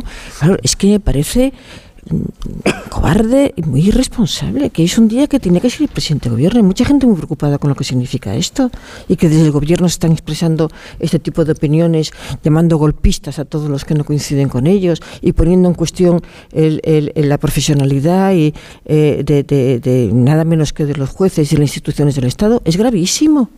Yo Hay mucha gente inquieta. Entonces, es, hoy es el día para, para, para que saliera el presidente. No sé cómo va a acabar esto, pero yo sí creo que esto debería conducir, por lo menos si al, al próximo gobierno, si es obviamente Sánchez no, no lo hará, pero ya reformar de una vez, acatar las recomendaciones de Europa, volver, permitir que los jueces escojan a los jueces. Que por otro lado, yo, yo no sé si en, el resto de Europa eh, se reproduce lo que pasa aquí con las asociaciones progresistas y las asociaciones. O a mí me parece eh, que es una manera de desvirtuar la propia, el, el, la propia, el propio poder judicial. Eh, y que los jueces han tenido mucho que ver. Estas asociaciones, algunas de las cuales son pues correa de transmisión de los partidos, han contribuido a deteriorar justamente y a, y a crear también esta, esta esta situación de, de, caos institucional. Me parece que, que, yo no sé, en fin, si tienen que estar o no permitidas estas asociaciones. Eh, de hecho, la mayoría de los jueces no están ni siquiera, eh, no pertenecen a, a, ninguno de estos grupos, pero lo estamos viendo cómo entran eh, de lleno en el juego político y eso me parece perverso. Bueno, como estamos eh, pendientes de esas tres comparecencias, Ander Gil, Merichel Batet, Félix Bolaños, y vamos a ir ya al tirón, le vamos a robar hoy un poco de tiempo a Hitor Gómez y a su Radio Estadio porque arrecian las noticias eh, de la política. Eh, vamos a quitarnos un poco de publicidad para poder escuchar en, en directo las reacciones a esta decisión del Tribunal Constitucional. La brújula. Somos la generación más inclusiva y diversa de toda la historia. Compartámoslo, gritémoslo, démoslo todo, sintámonos orgullosos. Pero sobre todo, aprovechémoslo. Si nos dejan, tenemos la oportunidad de crear una sociedad en la que todos seamos protagonistas. Tú también. Grupo Social 11. Generación Inclusión. Dos cositas. La primera, no tienes seguro de coche eléctrico. La segunda, yo me voy a la mutua. Vente a la mutua y además de las mejores coberturas para tu coche eléctrico, te bajamos el precio de tus seguros, sea cual sea. Por esta y muchas cosas más, vente a la mutua. Llama al 91 555 5555 91 555 5555. Condiciones en mutua.es. Con el frío, los huesos me avisan de que voy cumpliendo años. Toma Flexion Articulaciones. Flexion con manganeso contribuye a mantener los huesos en condiciones normales. Flexion Articulaciones, de Pharma OTC.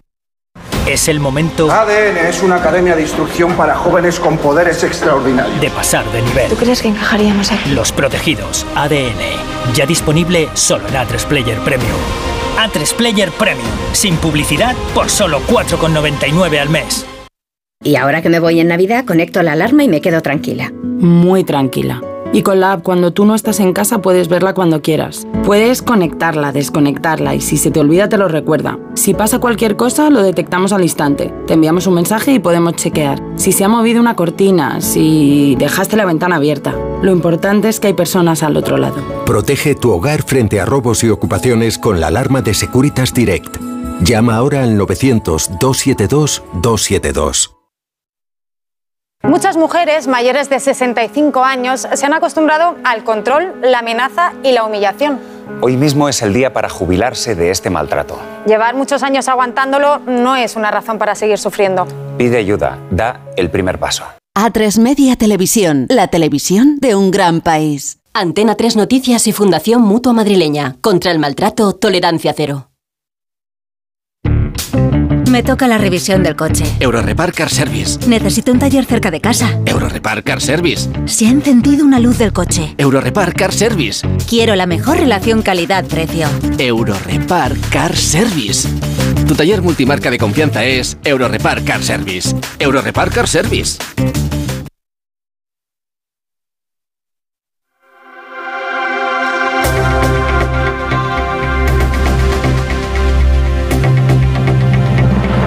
Siguiendo al minuto cuál es eh, la actualidad política que se ha desatado tras la decisión del Tribunal Constitucional de paralizar la tramitación de las eh, reformas de las leyes orgánicas del Tribunal Constitucional y el Consejo General del Poder Judicial por la vía anómala de las enmiendas por parte de Pedro Sánchez. Están previstas las comparecencias que se las ofreceremos aquí en directo de la presidenta del Congreso de los Diputados, Merichel Batet, del presidente del Senado, Ander Gil, y del ministro de la Presidencia, Félix Bolaños.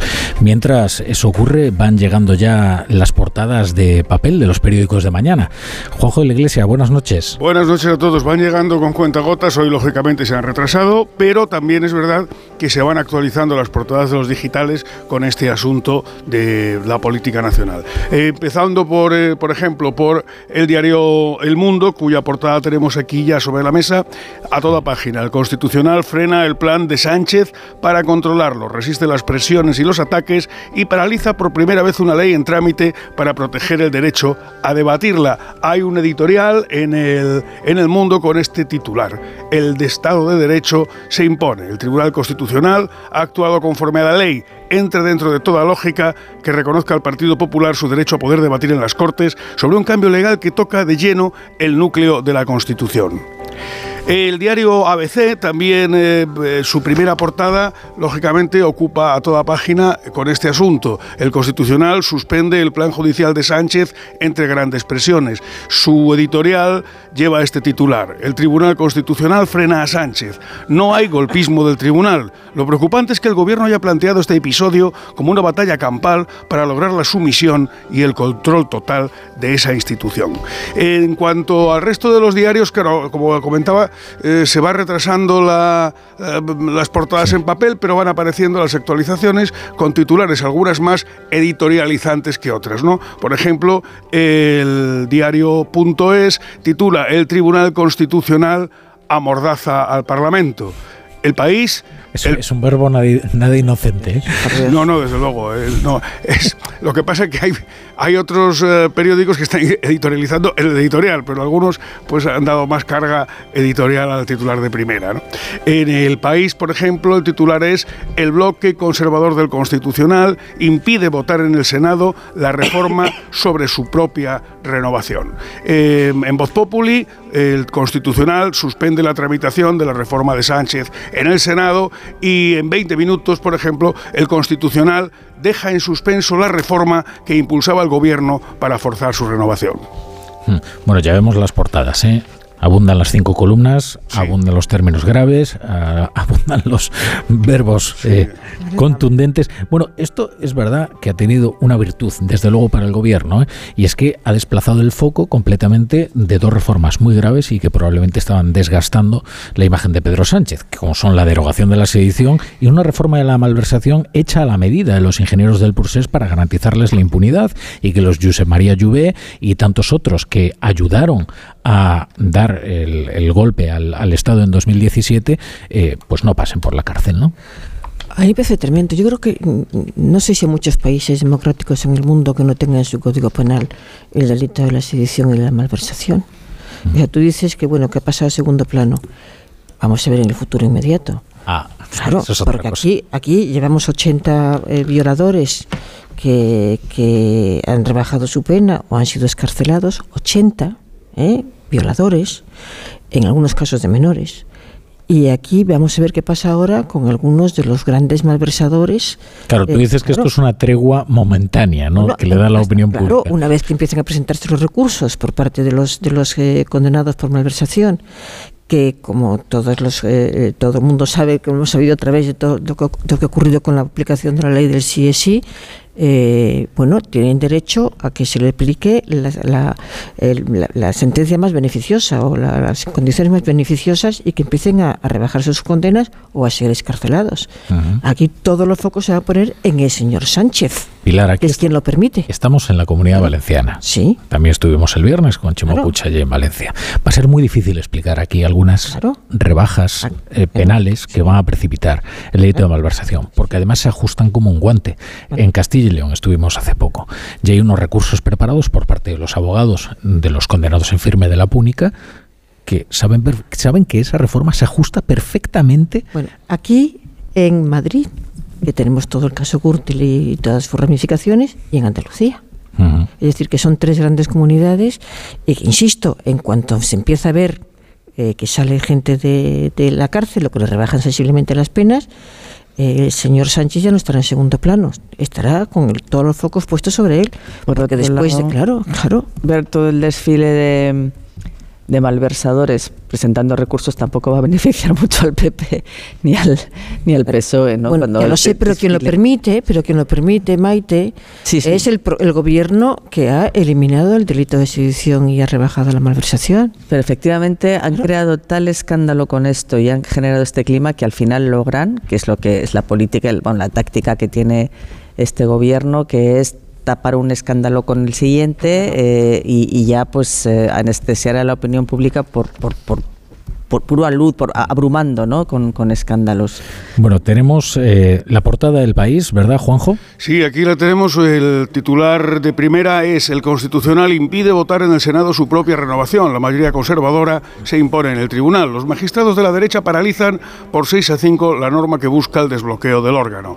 En su página de opinión, en su primera página de opinión, un editorial sobre el asunto con este titular. El pleno del sabotaje la mayoría conservadora del Constitucional sitúa a España ante una intromisión inédita en el poder legislativo. Leo las primeras líneas. Lo inconcebible en una democracia curtida y experimentada como la española acabó sucediendo ayer. El Tribunal Constitucional decidió interrumpir el trabajo legislativo del Senado, impidiendo la tramitación de la reforma para la renovación del Tribunal Constitucional y el Consejo General del Poder Judicial. Hmm, el pleno del sabotaje. Así El pleno del los términos en las que Sí, se sí, expresa sí. el Estamos- editorial del esta- país. ¿eh? Estamos en lo mismo, ¿no? Hubo una portada que era el país con la Constitución en una situación muy crítica. Sí. Y ahora Y en otra situación muy crítica también, en 2017, el país fue fundamental eh, para hacer fracasar un intento de amputación del territorio nacional como fue el Prusés en Y la Cataluña. portada de nuevo fue el país con la Constitución, que Maite lo recordará mejor, mejor que yo. Ahora ya es, eh, no han dicho nada sobre los ataques del gobierno a la propia Constitución. El bueno, eh, curiosamente en el editorial de ayer, sí de ayer no, o de antes de ayer, ya ni me acuerdo, sí admitían que el procedimiento desde luego era irregular, que no se podían hacer las cosas que estaba haciendo Sánchez, lo que pasa es que luego volcaban toda la carga de la prueba sobre los magistrados del Constitucional. Tenemos a Marichel Batet, ya en directo, declaración institucional de la presidenta del Congreso de los Diputados. Muy buenas noches.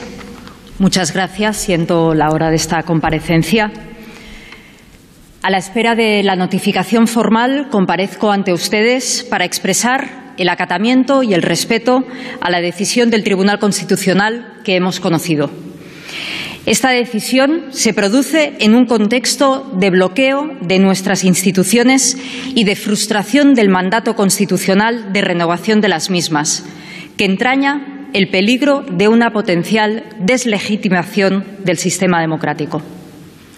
El Congreso de los Diputados conduce su funcionamiento desde la lealtad a todos los poderes del Estado y la confianza en todas sus instituciones. El Congreso de los Diputados, en el ejercicio de sus funciones, seguía siempre por el leal cumplimiento del Reglamento y la Constitución española. El Congreso de los Diputados, para ejercer sus competencias, interpreta la Constitución y enmarca su actuación en su sentido posible, si bien en nuestro sistema constitucional la última palabra la tiene el Tribunal Constitucional. La resolución adoptada hoy por este tribunal ha tenido por efecto la suspensión de un procedimiento legislativo en curso, un hecho que carece de precedentes en la historia de nuestra jurisdicción constitucional. Con la decisión conocida se posibilita que la interrupción del ejercicio de la potestad legislativa esté al alcance de un solo diputado al interponer un recurso de amparo. Este cambio del modo de proceder seguido hasta la fecha produce una honda preocupación desde el punto de vista del correcto funcionamiento del poder legislativo y del ejercicio de sus facultades constitucionales.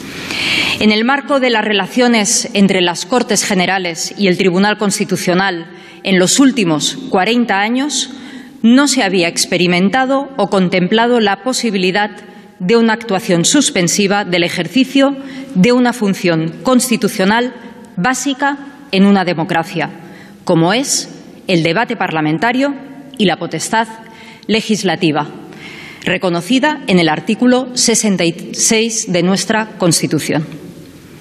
Nuestra norma suprema, a través de distintas previsiones, garantiza y preserva el proceso de libre formación de la voluntad de los órganos legislativos mediante el debate, la deliberación y la votación, sin interferencias. Este es un principio que ha regido siempre, hasta ahora, la convivencia de nuestro modelo de justicia constitucional con el ejercicio de la soberanía popular a través de las funciones atribuidas a las Cortes Generales. En este punto, la actuación del Congreso de los Diputados no puede ser sino una, la del cumplimiento de la decisión del Tribunal Constitucional. Y a la mayor brevedad esperamos ser oídos y presentar ante el Tribunal nuestros argumentos para defender la autonomía parlamentaria, así como las funciones de este poder, del poder legislativo. Muchas gracias.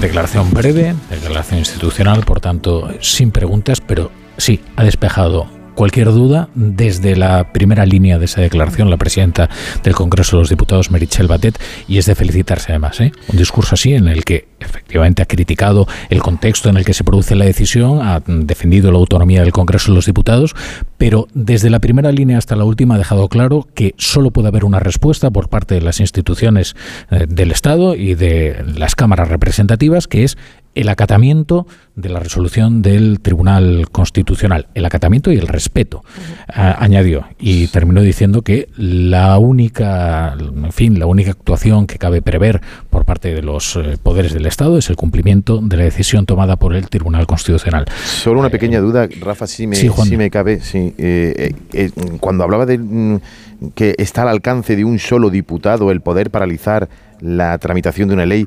Eh, yo es que creo que esto o igual no ha quedado demasiado claro o no lo hemos explicado muy bien. Es decir, si, el Tribunal Constitucional hoy hubiera paralizado la reforma del Código Penal sobre la sedición y malversación, sí estaríamos hablando de una intromisión directa eh, en la paralización y sería inédito. Estamos hablando de que ha paralizado la tramitación no como ley orgánica, sino a través de dos enmiendas sin poner todos eh, los trámites necesarios en esas leyes a través de otra ley que ya había jurisprudencia y doctrina por parte del Tribunal Constitucional. Es decir, entrar por la puerta de atrás dos leyes orgánicas tan importantes como esta, que ya había advertido de ello el Tribunal Constitucional.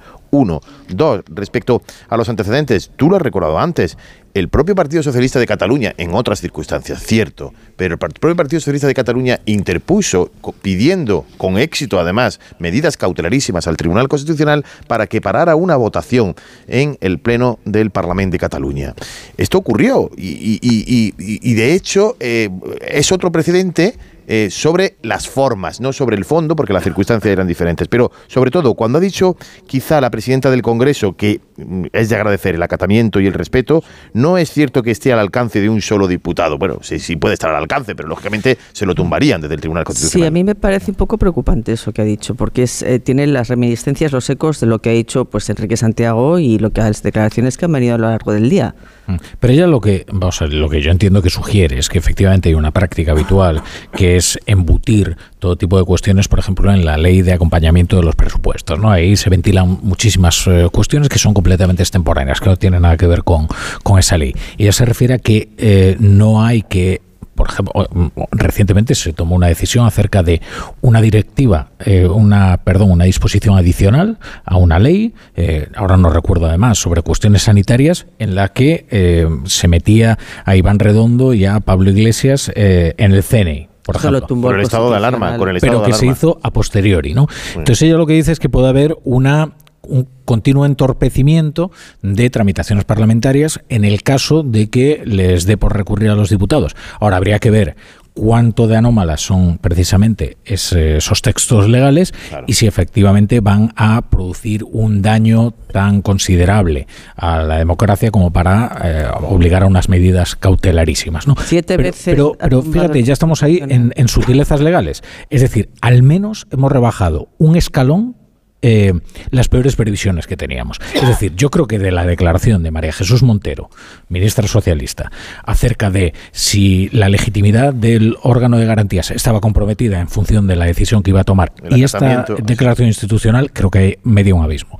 Y, y que es un abismo eh, en fin, que todos hemos de agradecer que se haya recorrido por parte de la institucionalidad española.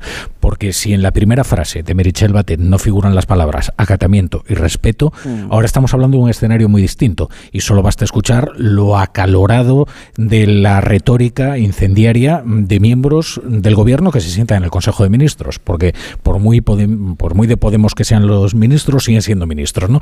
Con lo cual, eh, bueno, en fin, eh, yo... En, sí, sí, creo que yo creo que estoy de acuerdo contigo, creo que hay que darse por, por satisfecho, sobre todo lo hacíamos antes referencia a las palabras de Bolaños de no sabemos qué consecuencias puede tener esto. Bueno, pues la consecuencia ha sido que ha sucedido. Merichel Batet, eh, eh, como eh, tercera autoridad del Estado, presidente del Congreso de los Diputados, acepta, acata y bueno, hace una llamada al, desbloqueo y, creo que en ese sentido nos podemos dar satisfechos a la vista de lo, de lo que estaba diciendo. Hay, hay, una, hay un detalle en el que yo también quería insistir. Ella habla Em, bueno, en esto que hablabas de, un diputado podría, ¿no? Yo creo que esta idea de la excepcionalidad siempre hay que ver la otra cara de la excepcionalidad. Es decir, ¿hay una reacción excepcional por parte del Tribunal Constitucional? Bueno, sí, pero es que es excepcional también lo que, lo que ha salido de la mesa. Eso es clave. Entonces, em, lo que no puede quedar como precedente es lo que había sucedido. Es decir, que uno pueda, a través de unas enmiendas a leyes que no tienen nada que ver, intentar cambiar mm,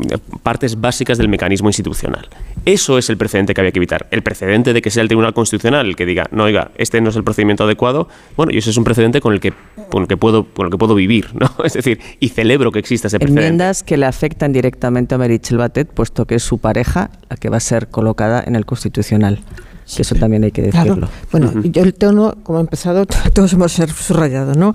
Acatamos y, respetamos, cosa que me parece muy bien.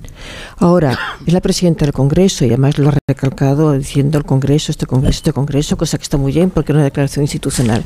A mí me han chirriado un par de cosas. Primero, eh, Juan, de tú lo sabes mejor que yo, que conoces el reglamento casi de memoria, solamente me lo conozco el trazo grueso, pero un solo diputado no puede presentar un recurso constitucional, ¿no? No, tienen que ser al menos 15 diputados o 50 diputados en el caso de ley orgánica, eso es, sí, sí. Efectivamente, y que lo diga la presidenta del Congreso, del Congreso me parece... Ella se, refería un poco a la tramitación y a la paralización en algunos aspectos, pero que yo creo que tienen que ver más con, la magnitud del hecho, es decir, como, como recordaba antes Rafa, se han introducido otras cosas en otras leyes, pero no, nunca, nunca había ocurrido una ley orgánica.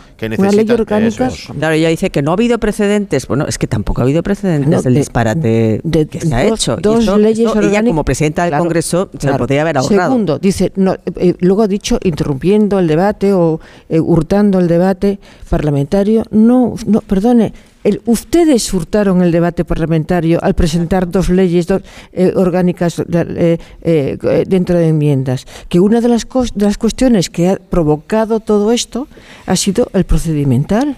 Pero es que llevamos 10 días hablando de, que el procedimiento es, es erróneo. Es a mí me ha parecido una intervención muy civilina. Dicho bien, aceptamos, eh, pero. pero vamos a refrescar la memoria de los oyentes, que a veces eh, pasamos por las declaraciones muy rápido y hay que atender los pasajes que son fundamentales. Así empezaba el discurso de Merichel Batet. A la espera de la notificación formal, comparezco ante ustedes para expresar el acatamiento y el respeto a la decisión del Tribunal Constitucional que hemos conocido. Esta decisión se produce en un contexto la declaración de Merichel Batet porque ahora comienza la del presidente del Senado, Ander Hill. Sonido directo. Bueno, estamos esperando que. No. He escuchado. Sí, estamos esperando efectivamente a que Underhill empiece su alocución. Muchas gracias por seguir esta comparecencia. Voy a dar lectura a la siguiente declaración institucional. Hoy es un día insólito para la democracia. La medida adoptada por el Tribunal Constitucional, sin haber escuchado en ningún caso a las Cortes Generales de la que hemos tenido conocimiento, supone un triste punto de inflexión en nuestra historia reciente. En 44 años de democracia jamás se había despojado a las Cortes Generales de su facultad de legislar. Su inviolabilidad queda de este modo seriamente comprometida. El proceso legislativo ha sido interrumpido. La decisión del alto tribunal suspende la tramitación de una ley en curso, lo que impide a los legítimos representantes de la soberanía popular ejercer sus funciones y debatir o votar la norma en los términos establecidos por el ordenamiento jurídico. No existe precedente alguno equiparable a la situación en la que hoy nos hallamos. Desde la presidencia del Senado no podemos sino acatar y dar cumplimiento a la resolución del Tribunal Constitucional actuando de conformidad con las previsiones legales y constitucionales, lo que no será obstáculo para que, una vez conocido y analizado el contenido y alcance de la resolución, se estudien las vías para preservar la autonomía parlamentaria. Pero tampoco podemos dejar de señalar la gravedad de la situación a la que hoy nos enfrentamos. Se está dando un paso de difícil retorno en la degradación de nuestro sistema democrático. Fue Gregorio Peces Barba, ponente del texto constitucional y uno de los primeros presidentes del Congreso de los Diputados, quien introdujo mediante una enmienda in voce en el artículo 66 de la Carta Magna la garantía de inviolabilidad de las cámaras. En su defensa alegó que la importancia fundamental del Poder Legislativo y de sus funciones hacen que las Cortes Generales no puedan ser ni interferidas ni coaccionadas ni en sus funciones ni en los locales donde se desarrollan. Esta previsión ha sido considerada por el propio Tribunal Constitucional como condición necesaria para asegurar la plena independencia de las cámaras y, por ende, para el normal funcionamiento de nuestra democracia. Sustraer al Poder Legislativo la tramitación y la votación parlamentaria de cualquier iniciativa en las Cortes Generales supone un grave quebranto de nuestro sistema democrático y nos conduce a todos a una crisis institucional del Estado sin precedentes en nuestra democracia. Pero mucho más grave resulta, si cabe, hacerlo mediante la instrumentalización de quien tiene como principal cometido garantizar la estabilidad del sistema constitucional al profundo menoscabo de las instituciones del Estado generado por el injustificable bloqueo del Consejo General del Poder Judicial y del Tribunal Constitucional se suma ahora la instrumentalización de este último órgano por parte de quienes irresponsablemente han tratado de obtener de él lo que no pueden extraer del debate legislativo ante las cámaras. La utilización tacticista que se está haciendo de un pilar fundamental de nuestro sistema democrático, como es el Tribunal Constitucional, cuando se le obliga a tomar partido en el juego parlamentario, desnaturaliza su función, perjudicando gravemente su posición institucional y, por tanto, el funcionamiento del Estado de Derecho en su conjunto. Lo que está ocurriendo hoy tendrá un alto coste en términos democráticos mañana. Pero nuestra democracia es fuerte, dispone de mecanismos para superar las peores crisis. Estoy convencido de que esta vez también lograremos preservar la inviolabilidad y la prevalencia constitucional de las Cortes Generales. Estoy seguro de que la ciudadanía española sabe muy bien, muy bien, que el Parlamento es la institución central a través de la cual se expresa la voluntad del pueblo y se promulgan las leyes. Quiero hacer un llamamiento a la calma y a la serenidad. La democracia siempre se abre paso. Muchas gracias. ¿No veis cómo se puede hacer mucho peor de lo que lo hizo Merichel Batet? Esta es la demostración exacta de cómo se puede hacer una declaración institucional. A mí me sorprende nada de Mucho ¿eh? peor. Porque lo primero que empieza a decir que esto es algo insólito para la democracia, ya como vemos no despeja la duda en el primer párrafo, que eso siempre es muy importante. Cuando ya lo habéis repetido aquí y tenéis razón, es que efectivamente es insólito porque los hechos que lo producen son inauditos. Hechos inauditos producen reacciones insólitas y eso es lo que está ocurriendo. Efectivamente, Ander Gil ha insistido en que se va a acatar, pero dice, no podemos más que acatar, como diciendo, no tenemos más remedio. Es decir, hay un respeto a la institucionalidad mucho, muy distinta en el discurso de Merichel Batet que yo creo que, concediendo algunos argumentos de acuerdo al populismo, efectivamente, sin embargo, sí, en lo institucional estuvo a la altura. Eh, lo de Ander Gil yo creo que es una declaración eh, que más parece de un, eh, de un partisano, un aparachic, que, que de un poder del Estado. Vamos a quitarnos la última desconexión y a ver si podemos escuchar también a Félix Bolaños antes de, darle el testigo a, a Gómez.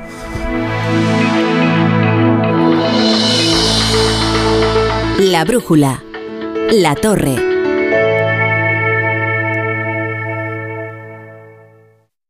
Honda Cero Madrid 98.0 Ascauto, concesionario oficial de las marcas Fiat, Jeep, Alfa Romeo y Abarth, se enorgullece en presentar su nuevo taller en Madrid en la calle Lérida 77, donde estaremos encantados de atenderte. Y si tu coche es un Fiat o Jeep híbrido o eléctrico, serás muy bienvenido. Ascauto, siempre contigo.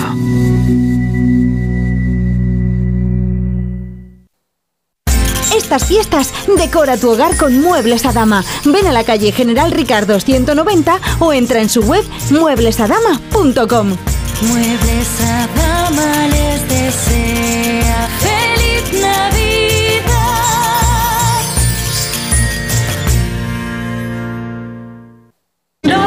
pareja que más triunfa en las madrugadas. Lady Gemma Ruiz, buenas noches. Muy buenas noches, José Luis Salas. ¿Todo listo? Todo. Actualidad, entretenimiento y compañía. Lo que toca ya es ir abriendo el kiosco de prensa. Vas a jugar al Comecocos con Gemma Ruiz. Vamos con ello. Es la radio para la España de trasnocha. No son horas. José Luis Salas y Gema Ruiz. De lunes a miércoles a la una y media. Los jueves a las tres. Y siempre que quieras. En la web y en la app de Onda Cero. Te mereces esta radio. Onda Cero. Tu radio. No son horas. Lugares interesantes y misteriosos. Ahí están esos castillos encantados. En esta cueva se halla un fresco que fue realizado por los caballeros de la Orden del Temple. Es un sitio espectacular donde nos pasaron cosas muy raras que ya contaremos. Sucesos extraños, experiencias inquietantes. Hablamos de una realidad terrible, los asesinos hipnoprogramados. Yo creo que la explicación real nunca la sabremos. Siempre han sostenido que el gobierno ocultaba algo. El Colegio Invisible, Lorenzo Fernández Bueno y Laura Falcó. Los jueves a la una y media de la madrugada y siempre que quieras en la web y en la app de Onda Cero. Te mereces esta radio. Onda Cero, tu radio.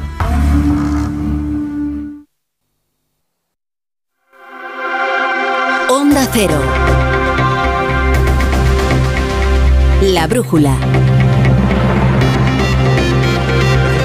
Directo las declaraciones institucionales en respuesta a la decisión que ha tomado el Tribunal Supremo de paralizar la reforma de Pedro Sánchez de dos leyes orgánicas por la vía de las enmiendas, insistimos y repetimos, no han entrado al fondo de la cuestión de las reformas, sino al procedimiento utilizado, utilizando otro procedimiento más garantista, con una proposición de ley, con la tramitación debida o con un proyecto de ley, que sería lo ideal, con los informes perceptivos del Consejo de Estado y del Consejo General del Poder Judicial, se podría tramitar exactamente el mismo contenido, solo que el procedimiento sería regular.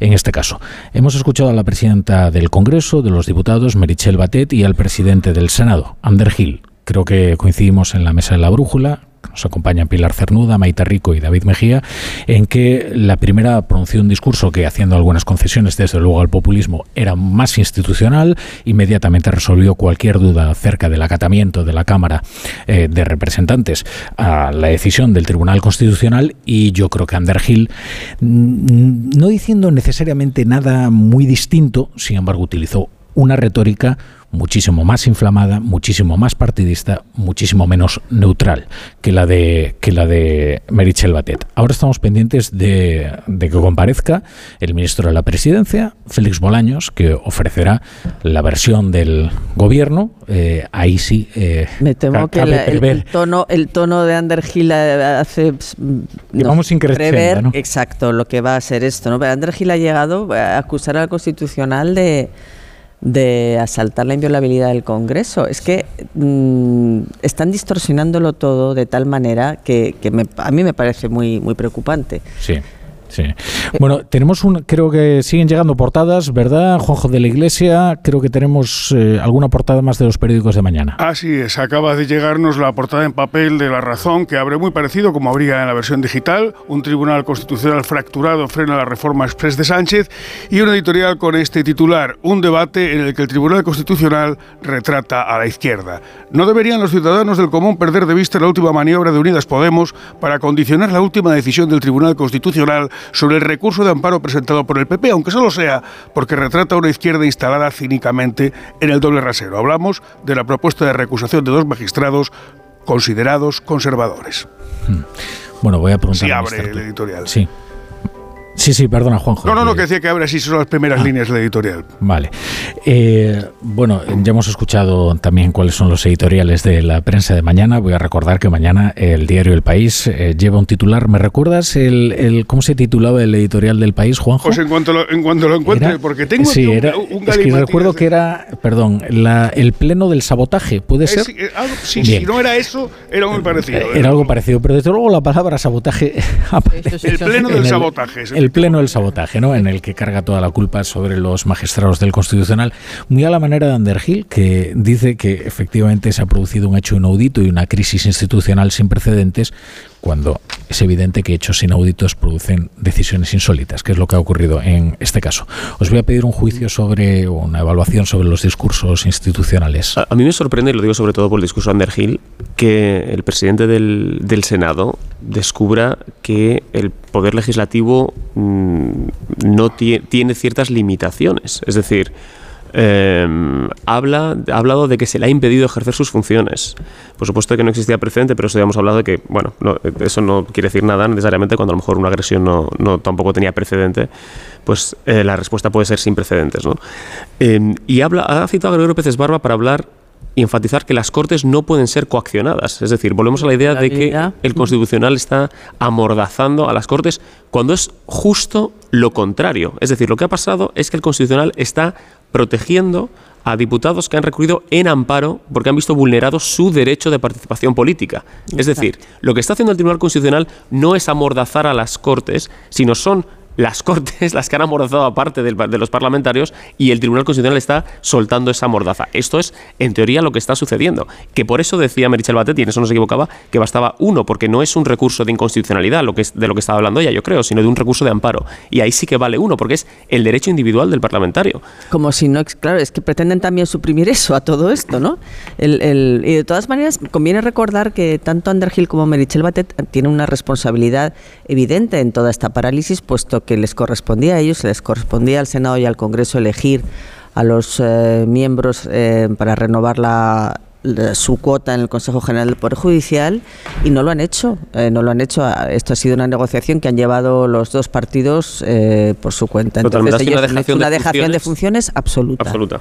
De hecho, estas últimas semanas echó en cara, sobre todo Marichel Batet, que no hubiera intervenido directamente como presidente de la institución para eh, poner el debate un poco en, orden. ¿no? Se había, había habido una dejación de funciones a favor de Bolaños, es decir, el gobierno, cuando tenía que haber sido la presidenta del Congreso quien marcara determinadas pautas procedimentales, puesto que allí hay una serie de letras de las Cortes que llevaban diciéndole que aquello no se podía hacer de aquella manera. Mm. Yo eh, había destacado, lo que tú lo has, apuntado antes, eh, Ander Gil, que ha sido un discurso muy distinto al de Marchel Batet, y ha estado mucho más institucional, mucho más recta en su, en su intervención, eh, bueno, es que mm, quienes verdaderamente se han saltado el respeto institucional han sido ellos, ha sido, ha sido el, desde luego el gobierno, el gobierno, los socios del gobierno y en cierto sentido las cámaras, porque sus presidentes permitieron que hicieran algo eh, que entre otras cosas, impedía el debate lógico de una tramitación tan importante como es la que se iba a llevar a cabo, que era nada menos que una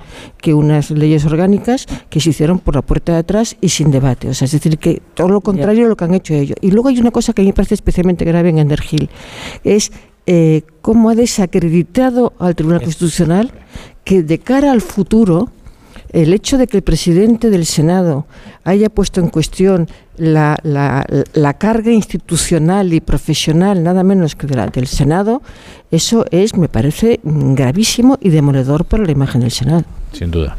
Y es que además, eh, en este procedimiento lo que no hubo ninguna duda desde el principio, desde el principio existió una certeza, que es que el procedimiento era irregular. De hecho, Pedro Sánchez eh, se negaba a contestar al por qué las prisas cada vez que los periodistas le preguntaban, oiga, pero no puede tramitar esto por la vía regular. Es decir, de eso nos enteramos, de eso nos enteramos, Rafa, perdona, de eso nos enteramos en, en, los corrillos del 6 de diciembre, del día de la celebración de la Constitución, en el Congreso de los Diputados. El presidente del gobierno simplemente nos adelantó, fíjate que estamos hablando de muy poco tiempo, ¿no? Simplemente nos adelantó que iban dos enmiendas nuevas dentro de la reforma del Código Penal. Claro, no sabíamos qué tipo de enmiendas que iba a presentar el propio gobierno. ¿Para qué? ¿Para más malversación? ¿Para más edición? Claro, eh, era algo completamente diferente. Era esto del Tribunal Constitucional y del Poder Judicial. Entonces, eh, lo que nos extrañaba era por qué se hace así. Mañana mismo el gobierno o el Grupo Parlamentario Socialista puede presentar una proposición de ley o el gobierno un proyecto. Por el trámite de urgencia también se puede hacer y, y hacerlo. Claro, tarda mínimo no una semana como se han hecho aquí tres leyes orgánicas. Sería un plazo de dos meses mínimo ¿Por qué no quiere hacerlo en dos meses? Vamos a ver también la voluntad real del Ejecutivo si quiere reformar o no la ley del Tribunal Constitucional, si mañana mismo puede presentar una proposición de ley y hacerlo por, las, por, los cauces parlamentarios ordinarios que no rocen eh, lo fraudulento, lo inconstitucional, como ha dicho el Tribunal. ¿no? Ya, pero es que llegamos a las elecciones y lo que querían es quitárselo de encima justo en Navidad. claro, pero, ya a partir de enero pues a soltar la bolsa. porque eran así, efectivamente. Sí, sí. Bueno, no solo, ¿eh? no solo las elecciones. Es que vosotros sabéis la cantidad de cargos de la Generalitat de entonces, de 2017, y de la Generalitat de ahora, que dependen de una decisión judicial porque participaron de alguna u otra manera en el procés. Es que en el procés las cabezas visibles fueron Carlos Puigdemont, ya tenemos, creo que, a Félix Bolaños en la tribuna compareciendo. Va a comenzar el ministro de la Presidencia. Por seis votos frente a cinco, ha decidido paralizar la tramitación de una ley en la sede de la soberanía nacional, en este caso, el Senado. Con la lealtad institucional que practica este Gobierno con otras instituciones del Estado, quiero comenzar mis palabras diciendo que la resolución del Tribunal Constitucional debe acatarse. Y ello pese a que no compartimos ni el insólito procedimiento seguido ni el fondo de la decisión nunca antes visto en las Cortes Generales. También es obligación del Gobierno manifestar que lo ocurrido hoy es de una gravedad máxima. La decisión más grave del Constitucional ha sido adoptada en un tiempo inusualmente breve y con la mayoría más exigua, seis votos frente a cinco. La gravedad de esta decisión se basa en dos motivos.